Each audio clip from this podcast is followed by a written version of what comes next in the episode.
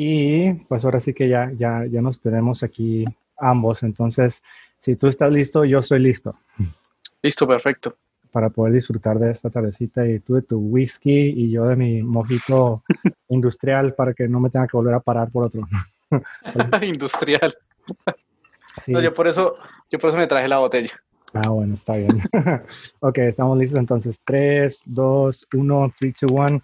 Bienvenidos, gracias, gracias a todos los que nos puedan estar escuchando. El día de hoy estamos haciendo algo un poquito distinto. Esperemos si todo esto funcione. Estamos grabando a distancia a través de esta plataforma que se llama Zoom. Entonces, una disculpa si el audio no es exactamente lo que estábamos esperando, pero pues ahora tenemos la oportunidad de que posiblemente hasta video tengamos en, eh, el día de hoy, ¿no? Entonces, eh, una disculpa, pero también, pues qué bueno que nos acompañen en nuestra posible primer transmisión con video en este podcast de Mente Abierta.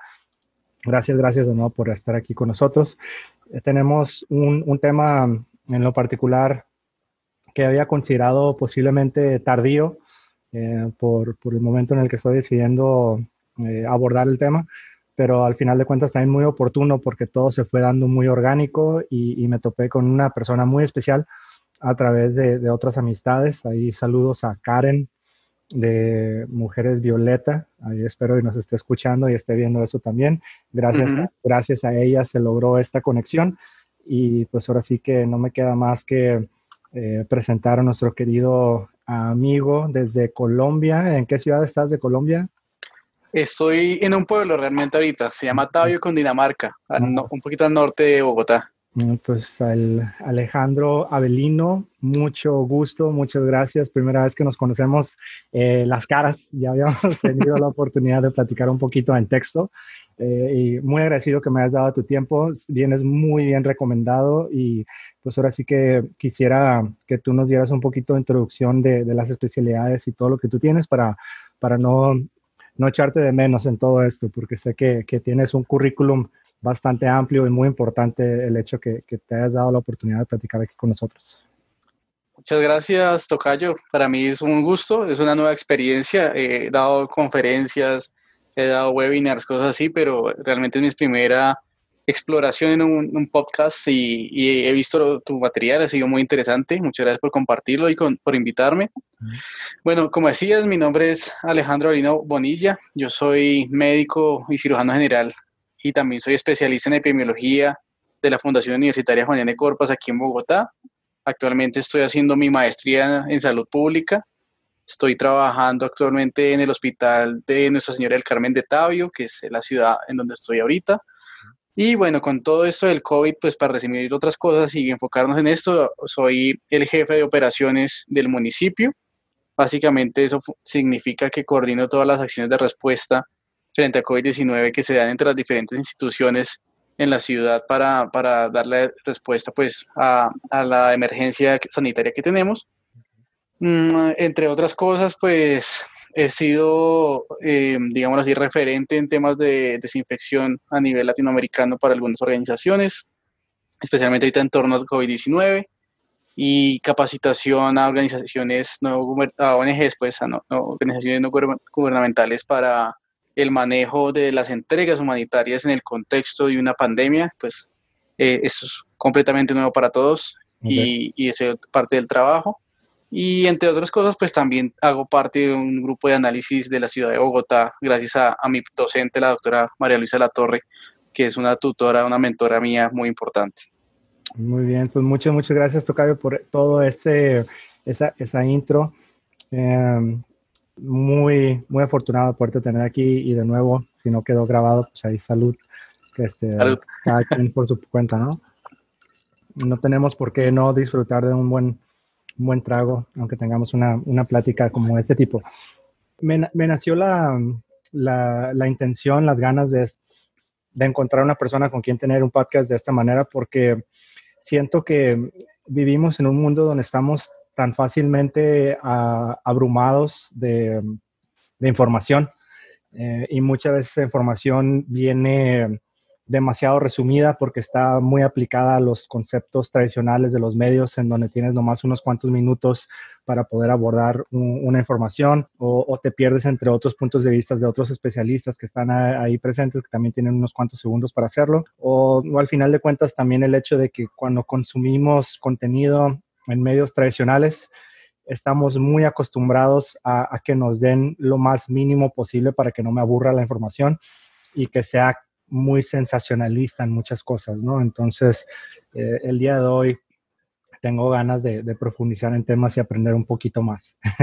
y espero que los, que nos escuchen también. Y dado eso, también posiblemente abordar algunos, algunos puntos de vista o algunos temas de, los que yo también he escuchado y, y tener una perspectiva eh, bien fundamentada de un especialista y, no nomás quedarnos con lo que dicen o, uno cree haber escuchado, ¿no? Porque creo que todos somos víctimas de esto. Yo creo que también para, yo he sido víctima de esto, pero es, llega un momento que escuchamos tanto que ya nos, ya nos sentimos expertos en el tema y, y donde de repente empezamos a transmitir y contribuir información que, que posiblemente esté incompleta, ¿no? Pues ahora sí que me, me vas a poder eh, dar la razón o dar la contraria con, con, mucho gusto el día de hoy, Tocayo. Primeramente, antes de entrar al tema, eh, quisiera que me contaras un poquito más, más de ti. ¿Cómo fue que, que te empezó a gustar, apasionar esta cuestión de la medicina? ¿De dónde nace esa, e, ese amor hacia el querer ayudar al prójimo de esa manera?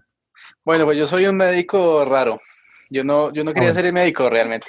Okay. Yo quería ser piloto. Mm. Cuando yo estaba en bachillerato quería ser piloto de la Fuerza Aérea Colombiana y de hecho fui a todas las pruebas, pasé todas las pruebas, eh, me fue muy bien en las de conocimientos, en la física también porque me había preparado, pero llegó las pruebas médicas. Y pues sí sentí algunas incomodidades, pero pues como que no le puse demasiada atención. Y no me llamaban, y no me llamaban, y dije, no, pues tan raro. Entonces le dije a mi papá que fuéramos hasta la, hasta la digamos así como el centro de incorporaciones de la Fuerza Aérea, y cuando llegamos preguntamos y me dijeron, no, mira, eh, es que mira el sistema y aquí dice que es que tú no ves de lejos.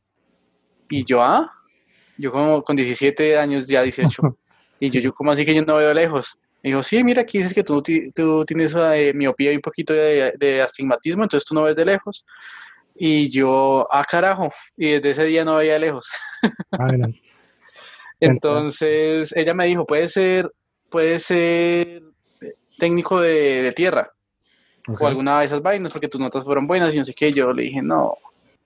Yo le dije, no, yo, o sea, mi sueño era volar, sencillo. Entonces, si no puedo, pues voy a hacer otra cosa. Entonces, dije, muchas gracias y me voy. Entonces, en esas, mi mamá es muy católica. Y me dijo, a mí Dios me dijo que yo iba a tener un hijo o cura o médico. Yo le dije, uy, mami, cura no. yo le dije eso del celibato y todo eso. No, no, no, eso cura, no. No lo mío. sí, ni por el berraco. Entonces yo le dije, vamos a, vamos a, probar la medicina, intentémoslo. Pero se lo dije en broma realmente. Yo le dije, si me va absurdamente bien en el ICFES, que es ese examen que te hacen cuando tú te gradúas de bachiller, eh, si me va absurdamente bien en el ICFES, me meto a medicina. Si no, pues ahí miramos. Me dijo, hágale. Yo, bueno, y presenté el ICFES, obtuve el noveno puesto nacional y yo, ah, miércoles. sí. Tal cual, me tocó presentarme a medicina. Entonces me presenté a medicina en la Universidad de La Sabana. Sí. Eh, ingresé becado por, por el puntaje que había tenido.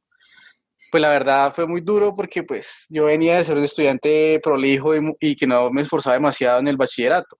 Y me estrellé contra la realidad de la universidad. Y la Universidad de La Sabana es una universidad muy exigente, eh, sin lugar a dudas. Y, bueno, choqué con esa realidad, pasaron muchas cosas, me tocó salirme de la carrera porque no estaba muy perdí la beca y era muy caro.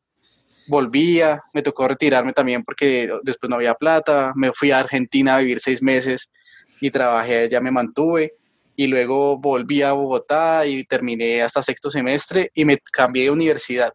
Y todo eso me lo aguanté sin realmente haberme enamorado de la medicina. Okay. ya me sentía embalado.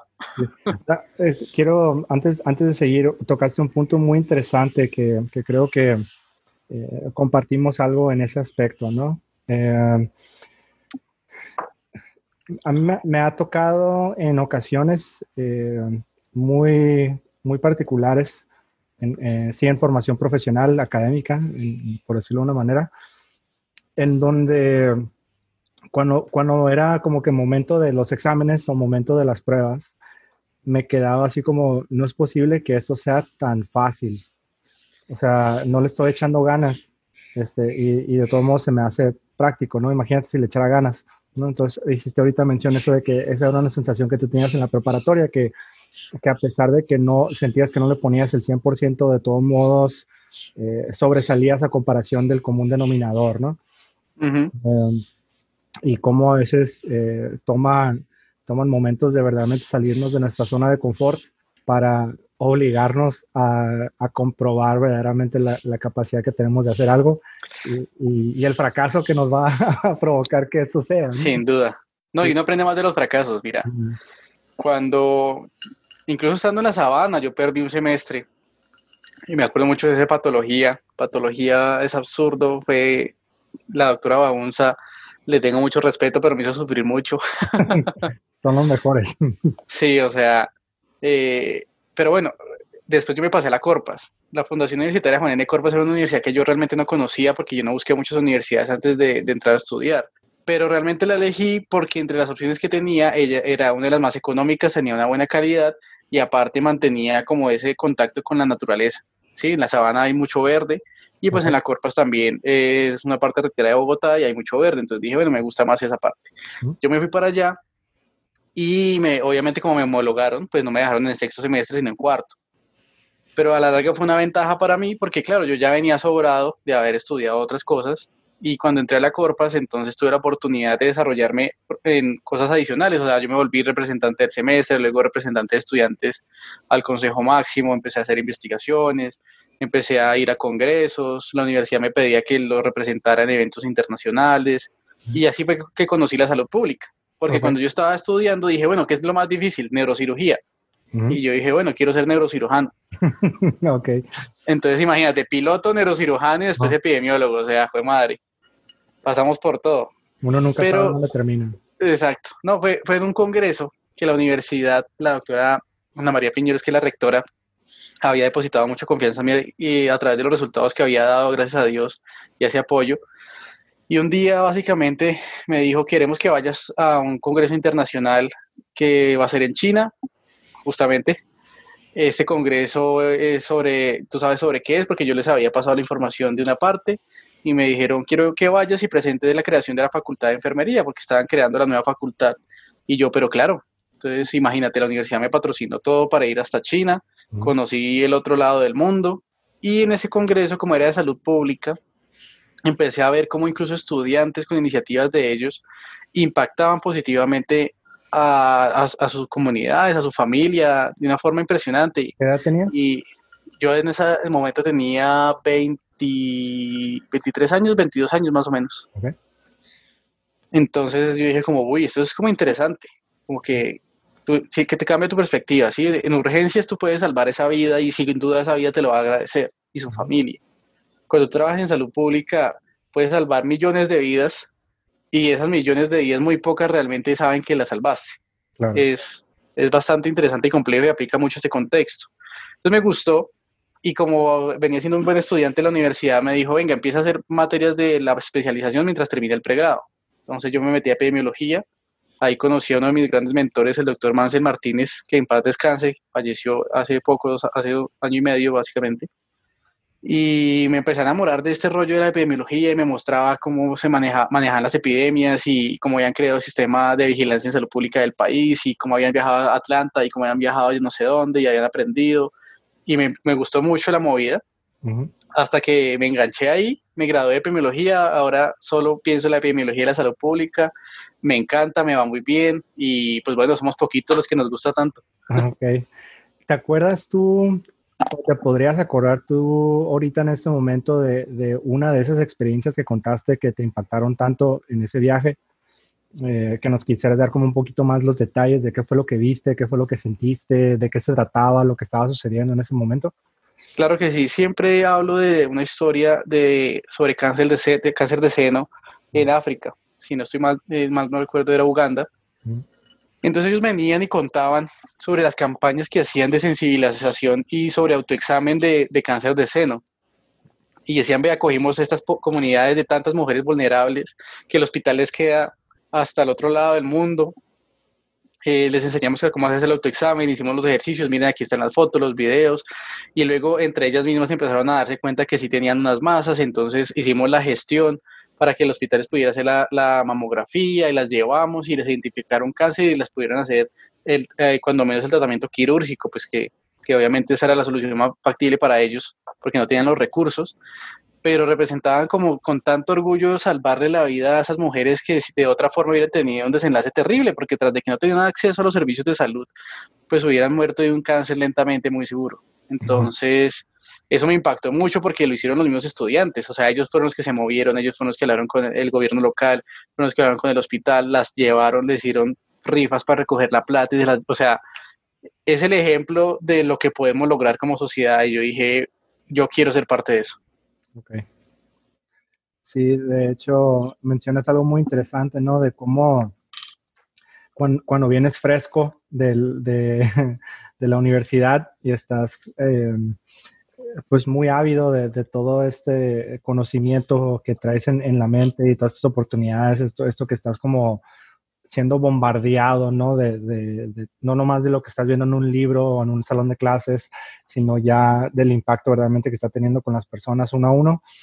Eh, y posiblemente hasta una ingenuidad profesional eh, de, de, decir, pues, pues, ¿qué podemos hacer, no? ¿Qué, ¿Qué, está más allá de lo que verdaderamente me está pidiendo mi título?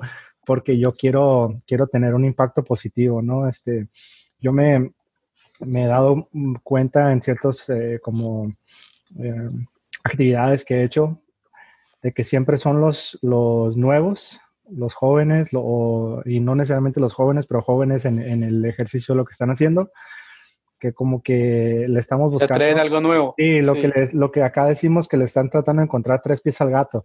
O sea, de que están, están constantemente diciendo, oye, pero yo me acuerdo que acabo de leer este artículo científico que no sé qué tantas cosas dice, que puede servir en ese momento y llegas con, con tu este, supervisor o, con tu superior a, platicarles y por lo general, no estoy diciendo que todos los casos, ellos te dicen, Simón, sí, mijito, está bien, este, ve, ve llena estos reportes y luego me platicas, pero primero lo, lo, que yo te estoy pidiendo, ¿no? Entonces, como que en el momento que te, te absorbes en un sistema y te, te, vuelves protocolario, porque pues es parte del trabajo al final de cuentas, ¿no? Este, tienes que hacer las cosas de un método muy particular.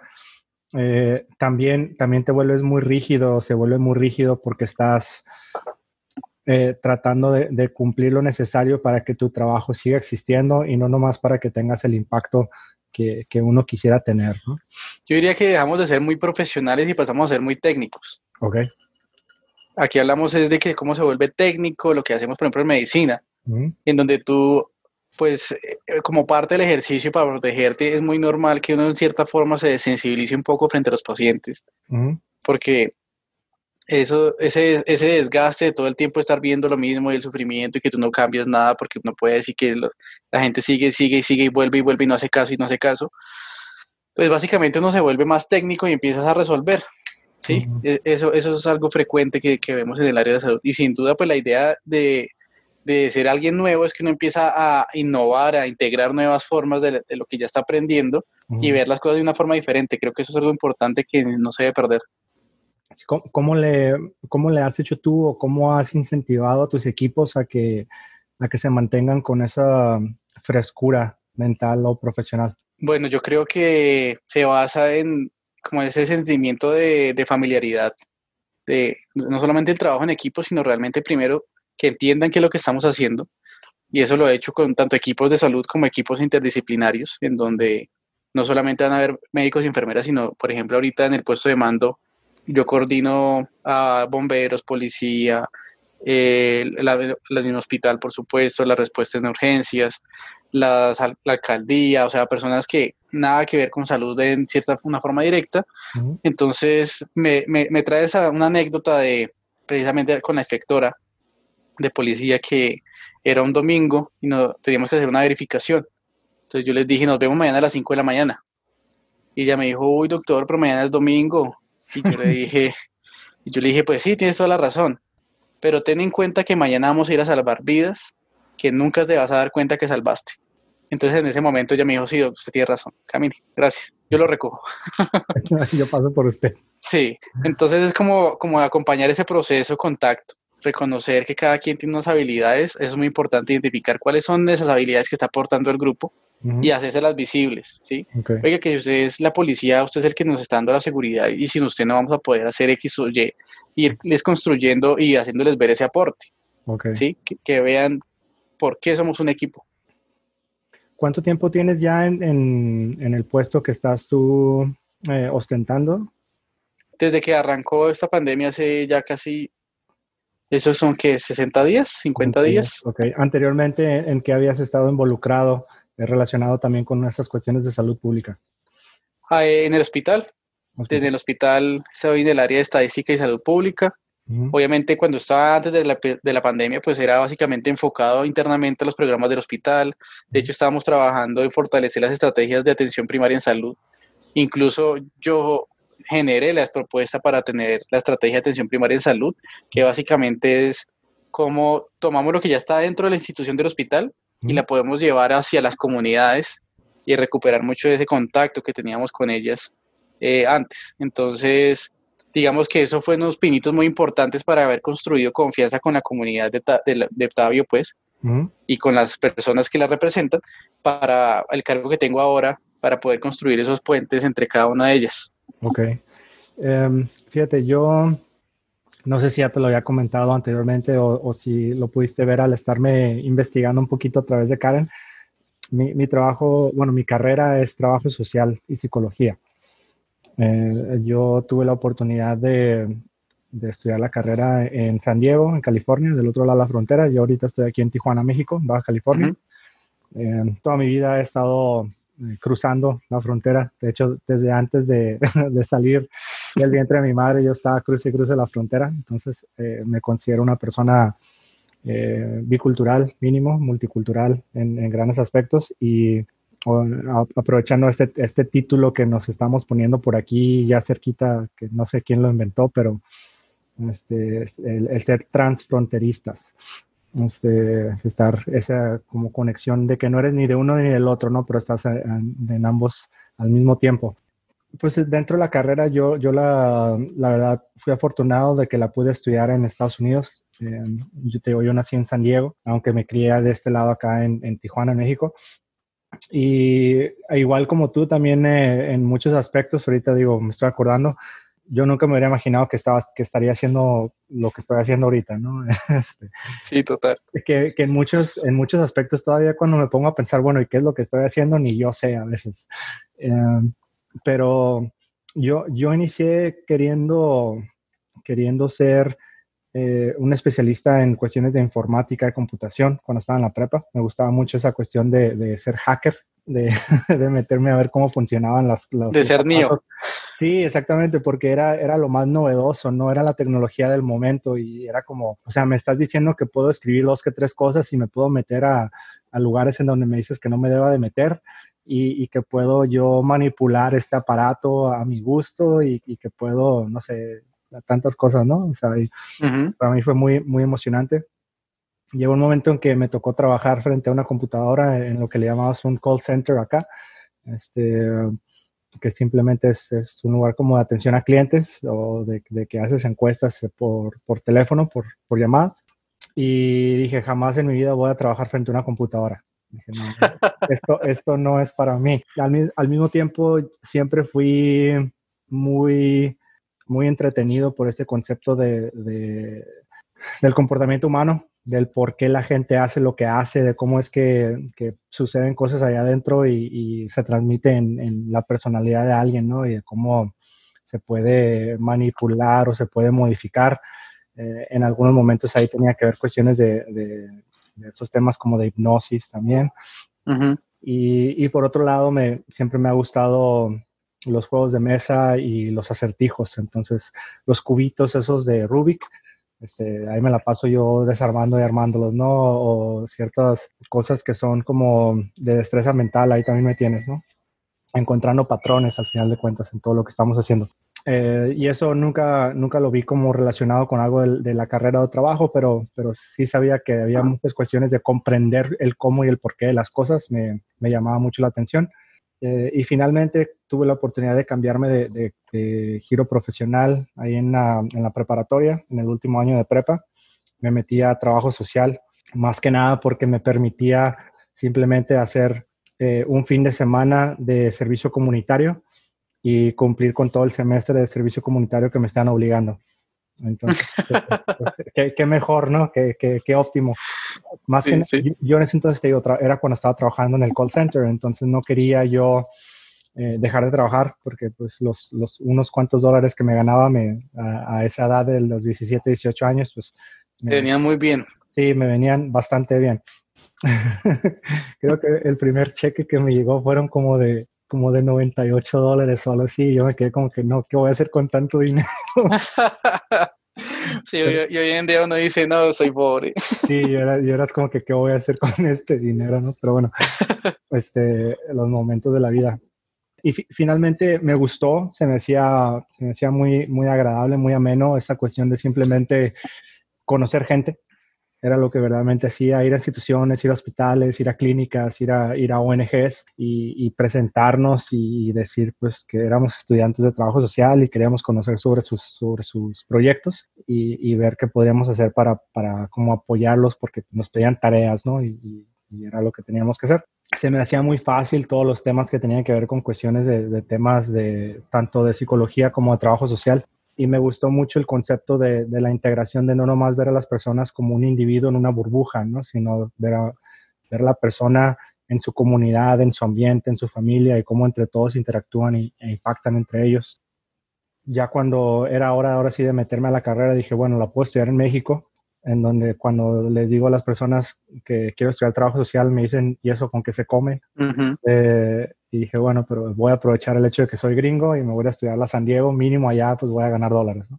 Y así, sí, así fue. me metí a, la carrera en Estados Unidos. Terminé pasando la carrera en el 2010, eh, ya graduado de, la carrera de trabajo social. Y todos mis trabajos fueron involucrados con, con salud mental en temas severos, eh, pero principalmente relacionados con familias y con jóvenes. Llegó un momento dentro de, de esas experiencias que, también me sentía como, digamos, atorado por el sistema, porque pues era una, no tenía maestría, verdaderamente no tengo un doctorado, nada, mi, mi carrera es bachillerato, aunque en muchos temas, pues yo, a mí me encanta estar aprendiendo por mi propia cuenta, y llegó un momento que dije, ¿por qué voy a pagar 80 mil dólares de maestría? Cuando lo que me van a enseñar lo puedo aprender en los 20 libros que, me van a pedir que lea, ¿no? Y, la experiencia que puedo tener yo constantemente el trabajo que estoy haciendo. Mínimo para lo que yo quería hacer no era, no era como el, camino correcto para mí de, haber estudiado la maestría. Y sí, dicho y hecho, eh, seguí aprendiendo por mi cuenta, yendo a cursos, haciendo todo lo que estaba haciendo, que, es lo que me ha, dado mucha la oportunidad de, de conocer a tantas personas alrededor del mundo, de tener tanto contacto con tanta gente y muchas veces de, tener conocimiento de cosas que, que, mis supervisores o mis superiores no tenían porque se especializaron tanto en un solo tema que pues estaban encerrados en, en su nicho, ¿no? En lo que están haciendo, que decidí dejar como lo institucional y poner e irme más hacia lo, eh, lo independiente. Eh, una de las cosas que yo me di cuenta específicamente trabajando con las personas con las que yo trabajaba, jóvenes más que nada y personas, familias en, pues digamos que sus circunstancias no eran las más óptimas socioeconómicamente hablando. Y yo me quedaba como lo que les estamos nosotros dando verdaderamente son curita, o sea, no, no les estamos, los estamos manteniendo en donde están, pero no les estamos verdaderamente ayudando a sobresalir.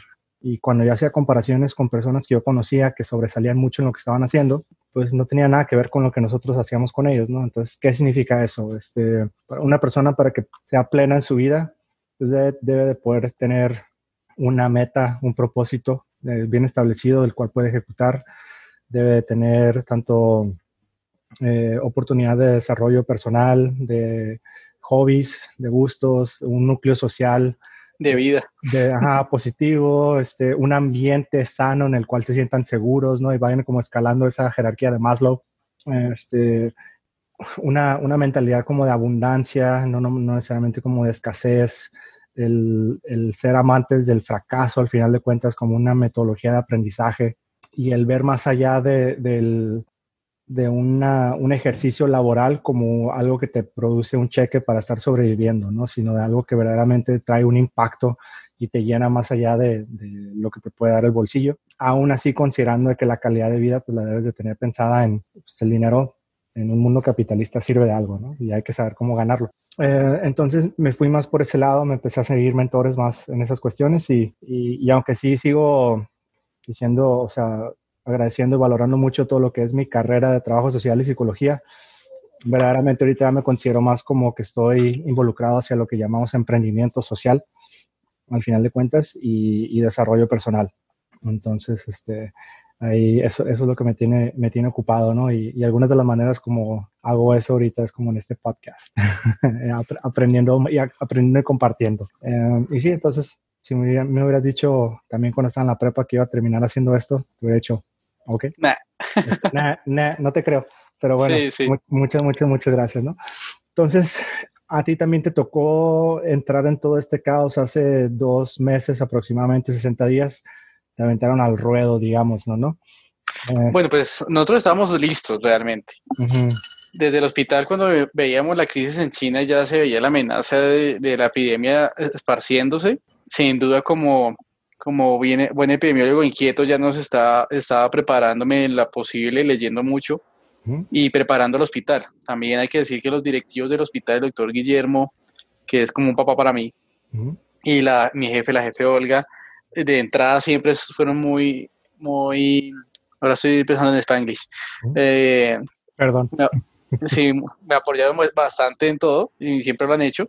Entonces de una vez empezamos a trabajar y a prepararnos. De hecho, nosotros teníamos documentos listos incluso antes de que el Ministerio de Salud de Colombia sacara lo, los requerimientos, porque uno ya la veía venir. Es que es, nunca se había comportado algo así, la OMS nunca se había movido tanto, entonces uno dice, nah, esta vaina no pinta bien. ¿Qué era lo que ustedes estaban observando que, que, el común denominador de la gente todavía no tenía acceso a? Bueno, por una parte, eh, lo que te digo, el movimiento de la OMS es muy interesante. Uh -huh. Una de mis metas siempre ha sido, como dice mi mamá, apúntele a ser papa para ser cura, -huh. eh, ser director de la OMS, por ejemplo. Entonces, estoy muy pendiente de todo lo que está llegando y estoy pegado a los boletines y me llegan todo el tiempo el celular. Entonces, de entrada uno veía como como bueno, digamos, ah, sí, ya no hay más ébola, último caso de ébola, qué bien, uh, estamos en ese contexto. Cuando a la vez, uy, China cerró una, no una ciudad, realmente China empezó con los casos en toda una región. Cuando se empezó a expandir tan rápido, ellos dijeron, y decían, algunos analistas de, decían, es posible que cierren la ciudad. Yo de entrada dijimos, mm, si China va a cerrar una ciudad por una epidemia, esa vaina es seria entonces empezamos a discutirlo con varios compañeros saludistas y todos llegamos a la conclusión de que el virus eh, ya estaba circulando, que eso no es que hasta ahorita vaya a salir de China. Algo tan contagioso como son las enfermedades que se transmiten de persona a persona por estas vías, como es el SARS-CoV-2, el COVID-19, decíamos, eso ya está esparcido. Es más, capaz que ya encontramos aquí casos. Entonces, obviamente, otra gente nos decía, no, pero ustedes son muy exagerados, ¿ah? ¿ustedes por qué? Estos, eh, ¿cómo se decía? De, eh, tan negativistas, no, sino eh, todos apocalípticos ustedes, entonces acabar el mundo, pues. Entonces, pues no sabemos, pero es que esto nunca se ha comportado así. Entonces, de entrada nos fuimos preparando y fuimos arreglando, fuimos acomodando cositas. Y en el punto que se empezó a esparcir ya a otros países, y primer caso en tal lado, caso en tal, empezaron muertos allí, cientos de muertos allá, nosotros dijimos, no, hay que prepararnos desde ya, porque esa vaina va a seguir. Y pues no, estábamos equivocados. Ok, y desafortunadamente fueron proféticas esas palabras, ¿no? Esos momentos. Sí, no fue apocalíptico, pero pues por ahora casi que sí. Bueno, esperemos si no, aunque Yo sí, sigo sí. esperando que salgan los zombies, ¿no? Ya, Sí, cuando ¿no has visto esos memes que están sacando ahora que, que, llega alguien del futuro y les dice, ¿en qué año estamos? Y le dice, en el 2020. Y le dice, ah, la del coronavirus. Y le dice, dice sí, estamos en, en, la cuarentena. Ah, todavía hay cuarentena. Ah. Y, y, no, están, no han llegado los zombies. ¿Cuáles zombies? Y de hecho es uno mexicano y le dice, no mames. Sí, de hecho ahorita el que, el que nos está llegando mucho es, este, ya ves que en Estados Unidos traen ahorita como este este jaloneo del público en general a, las medidas preventivas que se están este, implementando. Y, sale un meme que, dice, este, señor, la, gente ya no, ya no está queriendo hacer caso para la cuarentena. Ah, ya no está queriendo hacer caso para la cuarentena. Saquen a los avispones asesinos. y se ve que llegan los avispones asesinos. Buenísimo. esa cultura ayuda a pasar mucho las situaciones malas, realmente. Sí, ¿qué te puedo decir? Está, está muy curioso. Yo siento la verdad más que nada que es una, es una minoría muy activa eh, en algunos casos. O sea, es como eh, lo que sale en televisión, pues es lo que, lo que va a generar noticia, ¿no? Y lo que va a hacer que la gente se quede viendo el canal. Y, y qué mejor que, que el, la gente que dice, no, yo no voy a yo no me voy a quedar en mi casa porque mis libertades y mis derechos no tienes por qué los troncando y yo sí voy a al bar y me voy a cortar el cabello y me voy a hacer las uñas y, no me importa si me muero, pero la libertad de América. Y tú como, ah, ok, vas a morir con unas uñas y un corte de cabello muy bonito, pero bueno, eh, entonces eh, son, son, digo, no, no puedo hacer el, el número estadístico verdaderamente, pero verdaderamente del 100% de la población, qué tanto porcentaje está diciendo ya me quiero salir de mi casa y quiero ir al bar. Sin duda. Em, aunque el problema de eso es de que esa minoría pues hace ruido y, ahorita en el clima político en el que estamos eh, son a los que les hacen caso, ¿no? Y, más porque tiene que ver con temas de economía que esperemos y podamos abordar un poquito el, tema, aunque sea simplemente como opinión personal de, de, nosotros, porque no somos economistas, este, o mínimo yo no estoy especializado en economía ni nada, pero pero sí puedo especular de vez en cuando. Retomando ahora sí el, el, tema en la especialidad en lo, en lo que estás teniendo de, tu parte, Tocayo, eh, me gustaría si me platicaras un poquito en cuanto a el hecho de que esto se haya dispersado y haya tenido el impacto que está teniendo tan distinto. Digo, yo en mi vida, en mis treinta y tantos años que tengo, nunca me había tocado saber creo que ni históricamente de algo que sucediera así en las generaciones atrás de mis abuelos y mía, ¿no? Este, ¿por, qué, ¿Por qué en esta ocasión eh, se dio ese movimiento tan fuerte por el COVID-19, ¿no? Por esta enfermedad. Este, ¿Qué es lo que lo hace distinto a, las otras ocasiones? Claro, por ejemplo, mucha gente dice, ah, pero entonces, ¿por qué no le tenemos más miedo a la hipertensión que mata más gente? Cuando, se, cuando hacen una CB o una vaina así. Bueno, hay varias cosas. Por una, parte, eh, hay que saber que existen varios CDC. O sea, que el, Centers of Disease and Control de, Estados Unidos, que, es como ese referente mundial que tenemos para el control de enfermedades de transmisión y epidemias, tiene varias sedes, ¿sí? Entonces está el de Atlanta, que es como la cabeza, que es el que todos conocen, que sale en las películas, etcétera. Pero también hay otros CDCs que han, que han surgido en diferentes países. Puntualmente está el CDC chino, que así lo llamamos coloquialmente ellos de entrada marcaron la alarma en enero de decir que efectivamente hay una enfermedad que se está empezando a, a esparcir. Entonces nosotros como epidemiólogos estudiamos las epidemias con diferentes modelos, ¿sí? O sea, te vas a dar cuenta que algunos países dicen que hay cuatro fases, otros hablan de cinco fases, otros hablan de seis fases, otros hablan de ocho, eso depende de la referencia de lo que tú uses. Puntualmente las enfermedades que se transmiten persona a persona se basan en los modelos que aprendimos de la influenza. Entonces la influenza nos dejó varias lecciones importantes. Una es estar preparados. Otra es no estar sobrepreparados, que eso también nos pasó. A ver, explícame esa de sobrepreparados. ¿Cómo claro, te doy el ejemplo de Colombia. Colombia cuando estuvo la amenaza de influenza compró un montón, como 50 containers llenos de Tamiflu. Y realmente a Colombia nunca llegó con el impacto que esperábamos para necesitar tanto Tamiflu. Entonces ahí es donde entra la ironía de la epidemiología si tú te preparas bien y, tienes todo lo que necesitarías para el peor de los escenarios, pero si todo respondió bien y no necesitas gastarte todo lo que preparaste para el peor de los escenarios, te, dicen que eres el pastorcito mentiroso. ok. Entonces la gente dice, ah, están sobre, entonces tiran un montón de plata y bueno, la verdad es que esos recursos igual se van a utilizar porque alguien va a necesitar tanto Tamiflu, eso es lo de menos. Pero entonces nos, nos dijo como ser un poquito más cautos y no caer tanto en pánico que a otros países se les fue la mano en, en, esa, en, esa, en ese aprendizaje. Entonces, todos, eh, cuando el país, eh, China empezó a cerrar, empezó a cerrar de pedacitos, y ya los CDC empezaron a notificar de esto como una posible amenaza. Entonces la OMS empezó a salir. La OMS no es una institución que le guste mucho la televisión.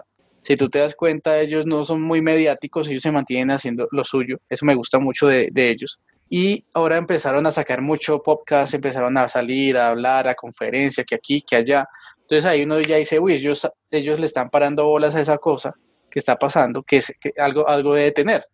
Porque cuando tú ya estás acostumbrado a una línea basal de seguir qué está pasando en la OMS y empieza a haber más actividad de lo normal, pues para ti eso llama la atención. Ok. Entonces, por otra parte, también está el hecho de, no sé si sabías, pero por ejemplo, el Zika, el Zika también fue declarada una emergencia en salud pública de interés internacional. Sí, no, pero, no supe verdaderamente hasta qué nivel, pero sí me tocó ver que empezaron a sacar mucho, mucha información al respecto y de que al estar cruzando la frontera tenían letreros por todos lados, ¿no? Que decían, hey, estuviste en tales lugares, sabes qué es el Zika, tienes estos síntomas, eh, pásale para acá. Pero la ventaja del Zika es que se transmite por vectores, puntualmente por los mosquitos.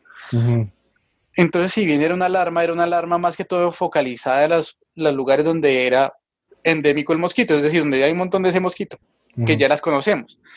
Entonces eso te da unas herramientas de control muy, muy puntuales, ¿sí? Si tú estuviste en tal lado y tienes fiebre, Zika, ¿sí? De una te la descartamos, aunque es un poco más complejo que el SARS-CoV.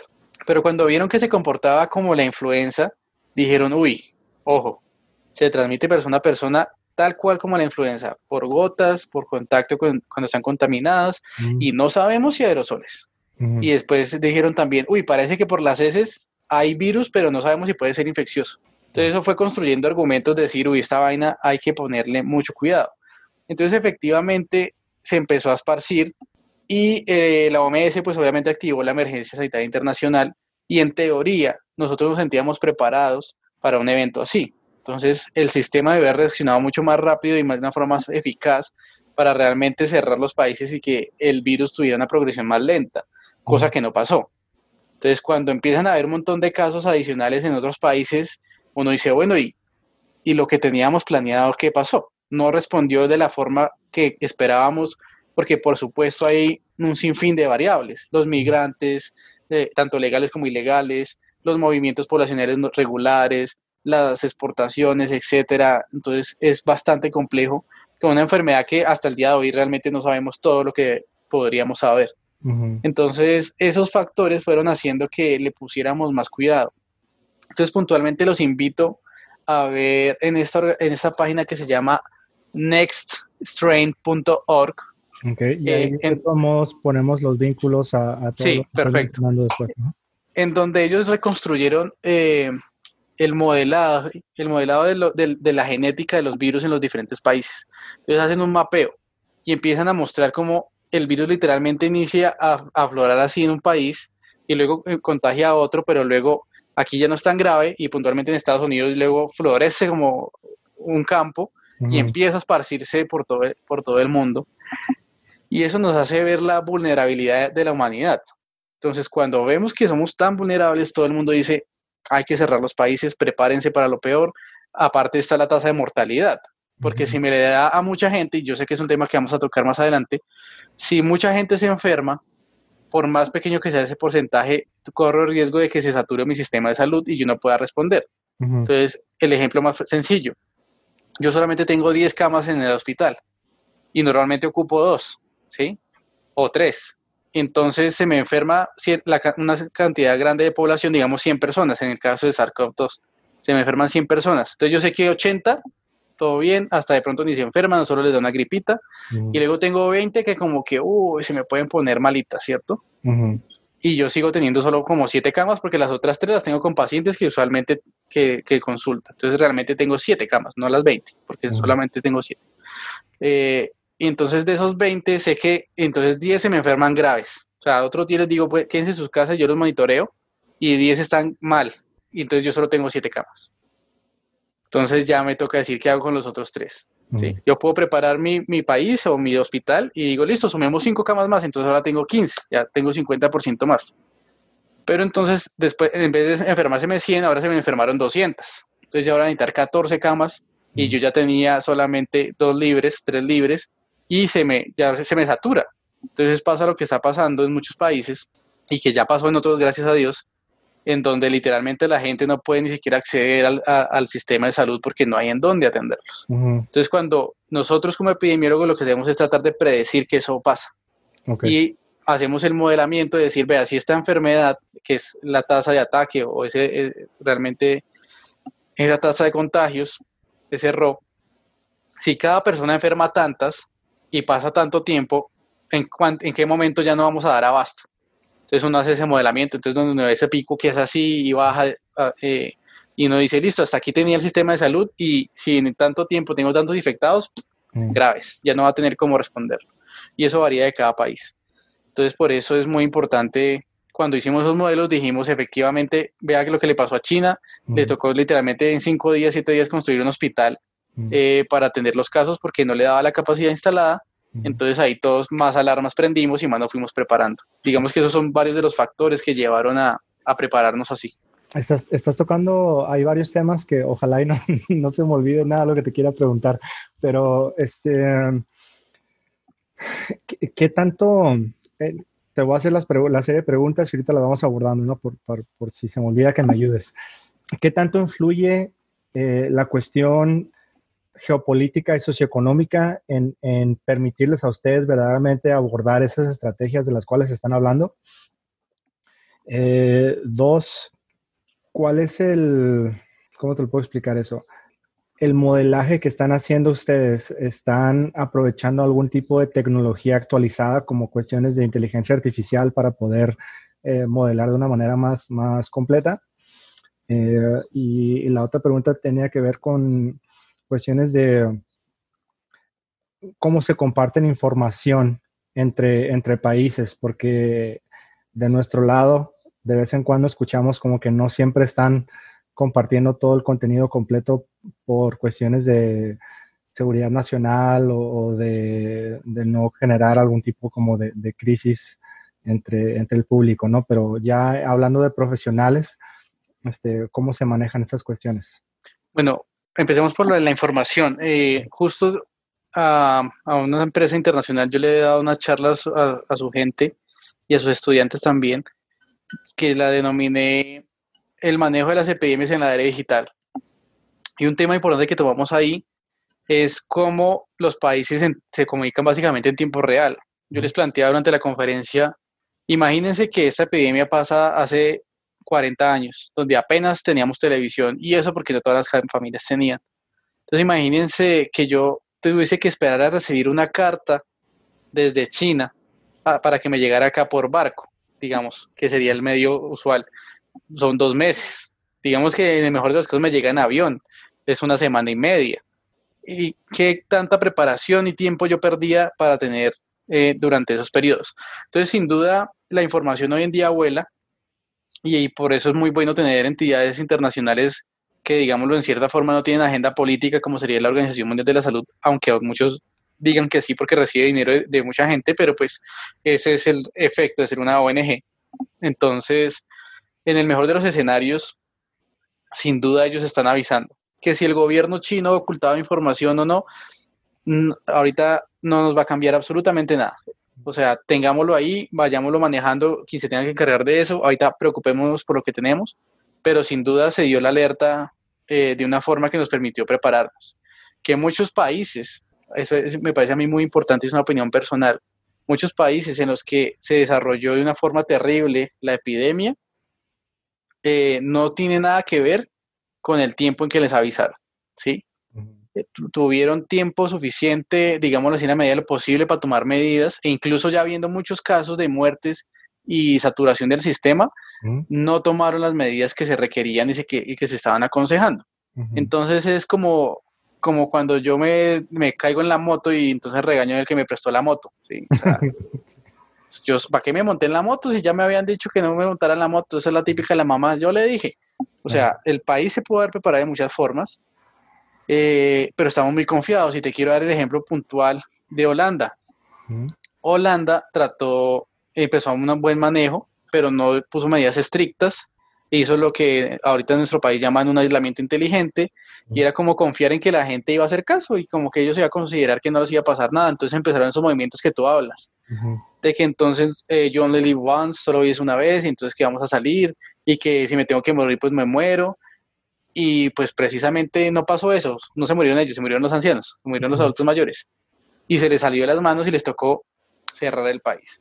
Entonces, eh, sin duda, creo que la clave es realmente cómo yo utilizo la información, ¿sí? Eh, en, la, en la película Guerra Mundial Z, que me gusta mucho porque si la gente entiende que ha sido un epidemiólogo hasta antes de esta pandemia, yo les decía, hay una frase muy interesante que ellos dicen y es, el primero en saber es el primero en actuar. Pero si yo recibo la información y no actúo, pues en cualquier punto pues la estoy embarrando. Entonces, sin duda, sí, no, esa parte es importante. Em, sobre la agenda política, claro, eso es un efecto muy, muy fuerte. Eh, de hecho, la economía es lo que mueve el mundo y ahorita la economía de todo el mundo va para el piso. Eh, yo escuchaba una conferencia del Banco Iberoamericano y en donde ellos hablaban de la recesión que va a venir después de esta primera oleada. Sí, básicamente hay que hablar de varias oleadas, ¿no? De, hecho, una, perdón por interrumpir, pero una de, una de, las cosas que, cuando yo platico en confianza con mis amigos, les digo, sí, me preocupa el tema de, de la pandemia, las enfermedades y, todo lo que está sucediendo. Eh, me preocupa más el impacto que va a tener cuando la gente se le acabe el agua, cuando se le acabe el dinero en el banco, cuando, cuando ya no prendan las luces de su casa, cuando verdaderamente quieras salir al mercado y te preocupe que no llegues al mercado. No haya. Ajá, o que no haya, este, digo, y, y, ahora sí que ahí es donde me voy a empezar a preocupar y, y, acercarme a mis amigos ex militares para que me digan exactamente qué es lo que tengo que hacer para no caer en, en consecuencias erróneas, ¿no? Pero, digo, jugando entre chiste y chiste y cura, cura, así como decimos acá también es, este, sé que la gente cuando se siente que tiene sus necesidades básicas satisfechas es mucho más buena onda que cuando siente que tiene que velar nomás por los suyos porque se le acaba lo que tiene, ¿no? Entonces, Sin duda. Mm. Y ese, ese es un lío complejo, porque digamos, eh, el modelaje de muchos países como es. Tú ves que empieza esa curva a subir, a subir los casos y tienen un montón de casos y ahora están llenos y ahora no saben qué hacer y luego cierran el país y toman un montón de medidas y empieza a bajar la curva, ¿sí? El caso puntual de Colombia es muy interesante de analizar porque nosotros tomamos medidas rápido. Cerramos el país y se cerró todo. O sea, yo no defiendo al gobierno local, pero sí hay que decir que se han tomado medidas adecuadas, eh, así sea un poquito tarde, un poquito temprano, independientemente de eso hay que ser objetivos, y se cerró el país. Entonces, si tú, si tú ves la curva de Colombia, sube muy lentamente. Hoy apenas ya llevamos casi 50 días desde el primer caso y la reportamos apenas 600 diarios. Entonces uno dice, ah, es que no están haciendo suficientes pruebas, pero lo que yo veo la realidad del campo es que efectivamente no hay tanta gente. Entonces va a subir lentamente. Y ahora estamos en el predicamento de que efectivamente a la gente se le acabaron sus ahorros, no hay para darle subsidios, el gobierno igual está tratando de, de, aportar hasta ahora con algunas cosas, etcétera, pero entonces eh, les tocó empezar a abrir la economía. Y porque si no se mueve el país, pues por más que hagan, pues no hay de dónde sacarlo. Sí, entras en ese como eh, estrella floja de, de ay, perdón por ser así, pero eh, también tenemos dichos por acá que dice, o te aclimatas o te aclichingas, ¿no? entonces era de decir, bueno, o, permitimos que la gente se reactive y posiblemente se enferme y lidiamos con eso, o somos muy rígidos en que se queden en casa y en desactivar todo, pero se nos van a empezar a morir de hambre en unas cuantas semanas y a ver cómo lo hacemos para resolver eso, ¿no? Entonces, este, ese, ese como punto muy, muy delicado, muy fino en, cuál es el, el, menor de los males a los cuales te vas a enfrentar. Sí, y aquí es donde te viene a golpear un montón de cosas y donde uno sale a decir, sí, ve, yo le dije, ejemplo, el nivel de escolaridad de los países.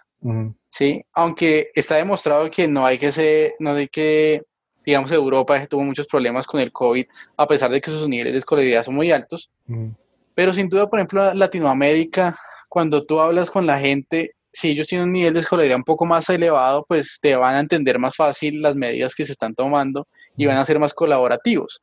Entonces, un ejemplo, si yo hubiese tomado medidas mucho antes de subir, hace años, dos décadas, eso no es de un gobierno de ahorita, sino de décadas, de haber fortalecido el nivel educativo de la gente, pues ahorita no tendría tantos problemas enseñándole a ponerse un pinche tapabocas, a lavarse las manos, ¿sí? Sí, Entonces ahí es donde nos empieza a golpear todo lo que no hayamos hecho en el pasado, nos empieza a dar, oiga, que la seguridad social, que el sistema de salud, esto, por eso yo digo, eh, el COVID tiene que cambiar el mundo, tiene que cambiar un país, por ejemplo, como Estados Unidos, donde su sistema de salud eh, es el más ineficiente y inequitativo, y no lo digo yo, lo dicen los datos que pueden revisar fácilmente en Internet, en donde se hace un gasto per cápita inmenso en salud, pero que realmente no cubre todas las necesidades de la población, a diferencia de otros países, pues por el tipo de modelo de aseguramiento que tienen. Entonces, ahí, este tiene que cambiar muchas cosas, sin lugar a dudas. Esperaríamos que cuando menos nos cambie muchas, mucha parte de la cultura social. Sí, un ejemplo muy fuerte con Estados Unidos que está muy relacionado, eh, aunque no parezca, el, sistema médico que tienen o el sistema de salud con el sistema este, criminal, o sea, con, encarcelamiento. O sea, no es posible que, que un país tenga privatizadas las cárceles en donde estás incentivando a que la gente se, quede, encerrada, ¿no? Literalmente, porque es una empresa privada que le pagan una lana por, por cada persona que está dentro. Y esas mismas empresas este, están abogando eh, no por una, una, reforma de que ayude a rehabilitar a personas que, que han caído en, temas de crimen, sino al contrario, es decir, este, enciérralos más tiempo, porque entre más tiempo estén encerrados, más dinero me vas a dar, ¿no? y, y si nos vamos ahora al tema médico, estás hablando de que por, por este, todas las pros y contras que pueda tener la competencia de la privatización el capitalismo, eh, al final de cuentas es, eh, es un sistema de salud que, ¿cómo le llaman? Este, en, inglés se dice managed care, que es cuidado manejado, o sea, que significa cuánto me está costando tener a esta persona ahí este, a comparación de cuánto le estoy ganando yo por la cuestión de la aseguranza, ¿no? Entonces, en donde verdaderamente están calculando costo-beneficio de, del bienestar de la persona con intermediario tras intermediario antes de llegar ni siquiera a pagarle al médico o a, o a, dar algún tipo de tratamiento efectivo, porque primero está el dinero, ¿no? Entonces, eh, ¿qué, ¿qué, va a pasar de, después de esta circunstancia en esos temas? Pues espero mínimo que hagamos más conciencia y, que seamos más exigentes en, cómo nos cobran por los servicios que queremos recibir, ¿no? Este, y también en, temas preventivos, porque creo que también Estados Unidos peca mucho de eso. Creo México también, no, no te sabría decir, no tengo tanta información sobre México, irónicamente, pero eh, la salud no es preventiva, este, es más curativa, ¿no? y es esta cuestión de decir, vamos a vamos a esperar a que nos enfermemos para que alguien más nos cure, en lugar de decir, ¿qué voy a hacer yo por el resto de mi vida para evitar enfermarme? Sí. Te, quería hacer también otro, otra pregunta al respecto ahorita, porque siento que es muy importante. Yo, la verdad, también he tenido esos cuestionamientos. Eh, este tema de, saturar el sistema. Eh, si, si, uno se pone nomás a investigar estadísticas en línea, eh, de, en cuanto a tasa de mortalidad y de las enfermedades que las provocan o las circunstancias que las provocan, como accidentes de carros o desastres naturales o lo que sea. Eh, sí, en efecto, hay ciertas circunstancias de la vida cotidiana que producen más muertes hasta la fecha de lo que está marcado eh, el COVID-19 hasta el momento, ¿no? Mi pregunta se vuelve, ¿cómo es que eh, algo como esta pandemia del COVID-19 satura el sistema médico, siendo que no ha habido tantas muertes estadísticamente hablando como eh, en otros temas, y no se satura con el resto de las cosas que, producen más muertes, que es el, el como factor desconocido ahí que no estoy considerando. Listo. Por una parte yo te diría, digamos, una de las principales causas de muerte en el mundo, que es la causa por violencia. ¿Sí o no? Gracias. Em, entonces, digamos que si yo te dijera que te salvas de que te apuñalen y te mueras si te lavas las manos, okay. entonces tú te lavas las manos, ¿cierto? Cierto. O sea, te, digo, si usted se lava las manos, tiene la mitad de la probabilidad de que se muera apuñalado. Usted dice, no, pues yo me lavo las manos. Y después yo le digo, y si usted usa tapabocas, adecuadamente y esa otra persona usa tapabocas adecuadamente y se lavan las manos, le dejo la probabilidad de que se muera en el 0.5%. Mm. Apuñalado. Usted dice, no, pues, oiga, póngase tapabocas, yo me pongo tapabocas, ¿sí? Digamos que esa sería como esa lógica de que es algo prevenible. O sea, mm. si todos tomáramos las medidas y la conciencia de muchas cosas, eh, impactaríamos mucho la mortalidad por el COVID-19 y hay que pensar que en simultáneo impactaría la mortalidad de las enfermedades por tuberculosis, por neumococo, por diferentes virus que generan eh, eh, infecciones respiratorias, diarreas también que generan por la mismo método de transmisión, ¿sí? O sea, eso impacta de una forma brutal. Por eso digo, para mí el sistema de salud todo va a cambiar en, en, eh, en este, en este molde, porque vamos a empezar a tomar conciencia de, de, otras cosas y otras enfermedades van a empezar a ser las más prevalentes, las primeras, pues. Entonces, por esa parte está eso. Por la otra, eh, está la velocidad de la que se propaga, ¿sí? Si se propaga rápidamente y me llegan casos nuevos al hospital, y lo que les digo, el hospital no es que si yo hablo que mi país tiene 10.000 camas de UCI, no quiere decir que esas 10.000 camas de UCI estén listas ya. ¿sí? Esas 10.000 camas de UCI usualmente ya están llenas. Y eso hay que saberlo en todos los países. Las camas de UCI que están, por lo general, cuando tú estás en urgencias y dices, oiga, este paciente necesita por ejemplo, los niños, necesitamos una UCI pediátrica. No, están llenas, no, no hay cupo y se empieza a llamar a la para, para los que no estamos bien informados de la terminología médica, eh, ¿qué es ah, perdón. UCI? La UCI es la unidad de cuidados intensivos. Ok. Sí, entonces si tú necesitas la UCI, la unidad de cuidados intensivos y ya está llena antes del COVID, ¿sí? Porque es que ya están llenos los hospitales. Tú vas a un hospital público grande y está ya lleno de personas ya las camas muy probablemente la mayoría están ocupadas. Y si bien todo el mundo guardaba en sus casas esas camas, muchas quedan desocupadas, pero es por el efecto llegó a meterlos en sus casas, ¿sí? O sea, fue por respuesta al COVID. Entonces hay que pensar que en simultáneo están pasando todas las mismas enfermedades que hay todos los años, todo el tiempo, y que igual me requieren una respuesta del sistema hospitalario. Entonces, que si yo no tomo las medidas adecuadas y además me llega el COVID-19, pues me va a llenar esas camas y me va a tocar salir literalmente a las calles a recoger a la gente que se murió. Ok, entonces ahora, ahora ya, gracias, ya está un poquito más claro. Entonces, eh, si es que comprendí bien lo que me estás comentando, es de que debido a que todas las, el resto de las razones por las cuales el ser humano muere o se enferma, siguen ahí y el sistema está, digamos que preparado y acostumbrado a manejar esas cantidades, todo está bien pero en el momento que a eso le agregas una más, ah, sí, está bien, está funcional, ¿no? Está, siguen muletas avanzando. Exacto. Pero en el momento que le agregas una más, que sería como tropezarle la muleta, pues es donde ya empiezas a tener estos pequeños como fallas, errores y, pues se desmorona el sistema, ¿no? Te das cuenta de todos los, los pormenores de los cuales este, peca y sufre. Exacto. Entonces, hay un montón de factores. Por, por ejemplo, digamos que yo no hice nada para el COVID-19 y digamos que, que hoy en Colombia de, se, se, confirmaron más o menos 600 casos. ¿sí? Dejámoslo en 500 para hacer fácil los cálculos matemáticos. Y esos 500, entonces yo digo, yo sé que el 10% se va a poner mal. O sea, para, unidades de cuidados intensivos mínimo o para cuidados intermedios y me toca tenerlo ahí cuidadito entonces eso ya son 50 personas en un solo día que necesitan ocupar. Y si yo ya te estoy diciendo que por lo general las UCIs, las unidades de cuidado intensivo del país ya están llenas, ¿en dónde me meto esos 50 en un solo día? Y mañana son 51, y pasado mañana son 52, y eh, dentro de otras semanas son 150. Entonces, eso es rapidito porque ellos no se curan en un solo día.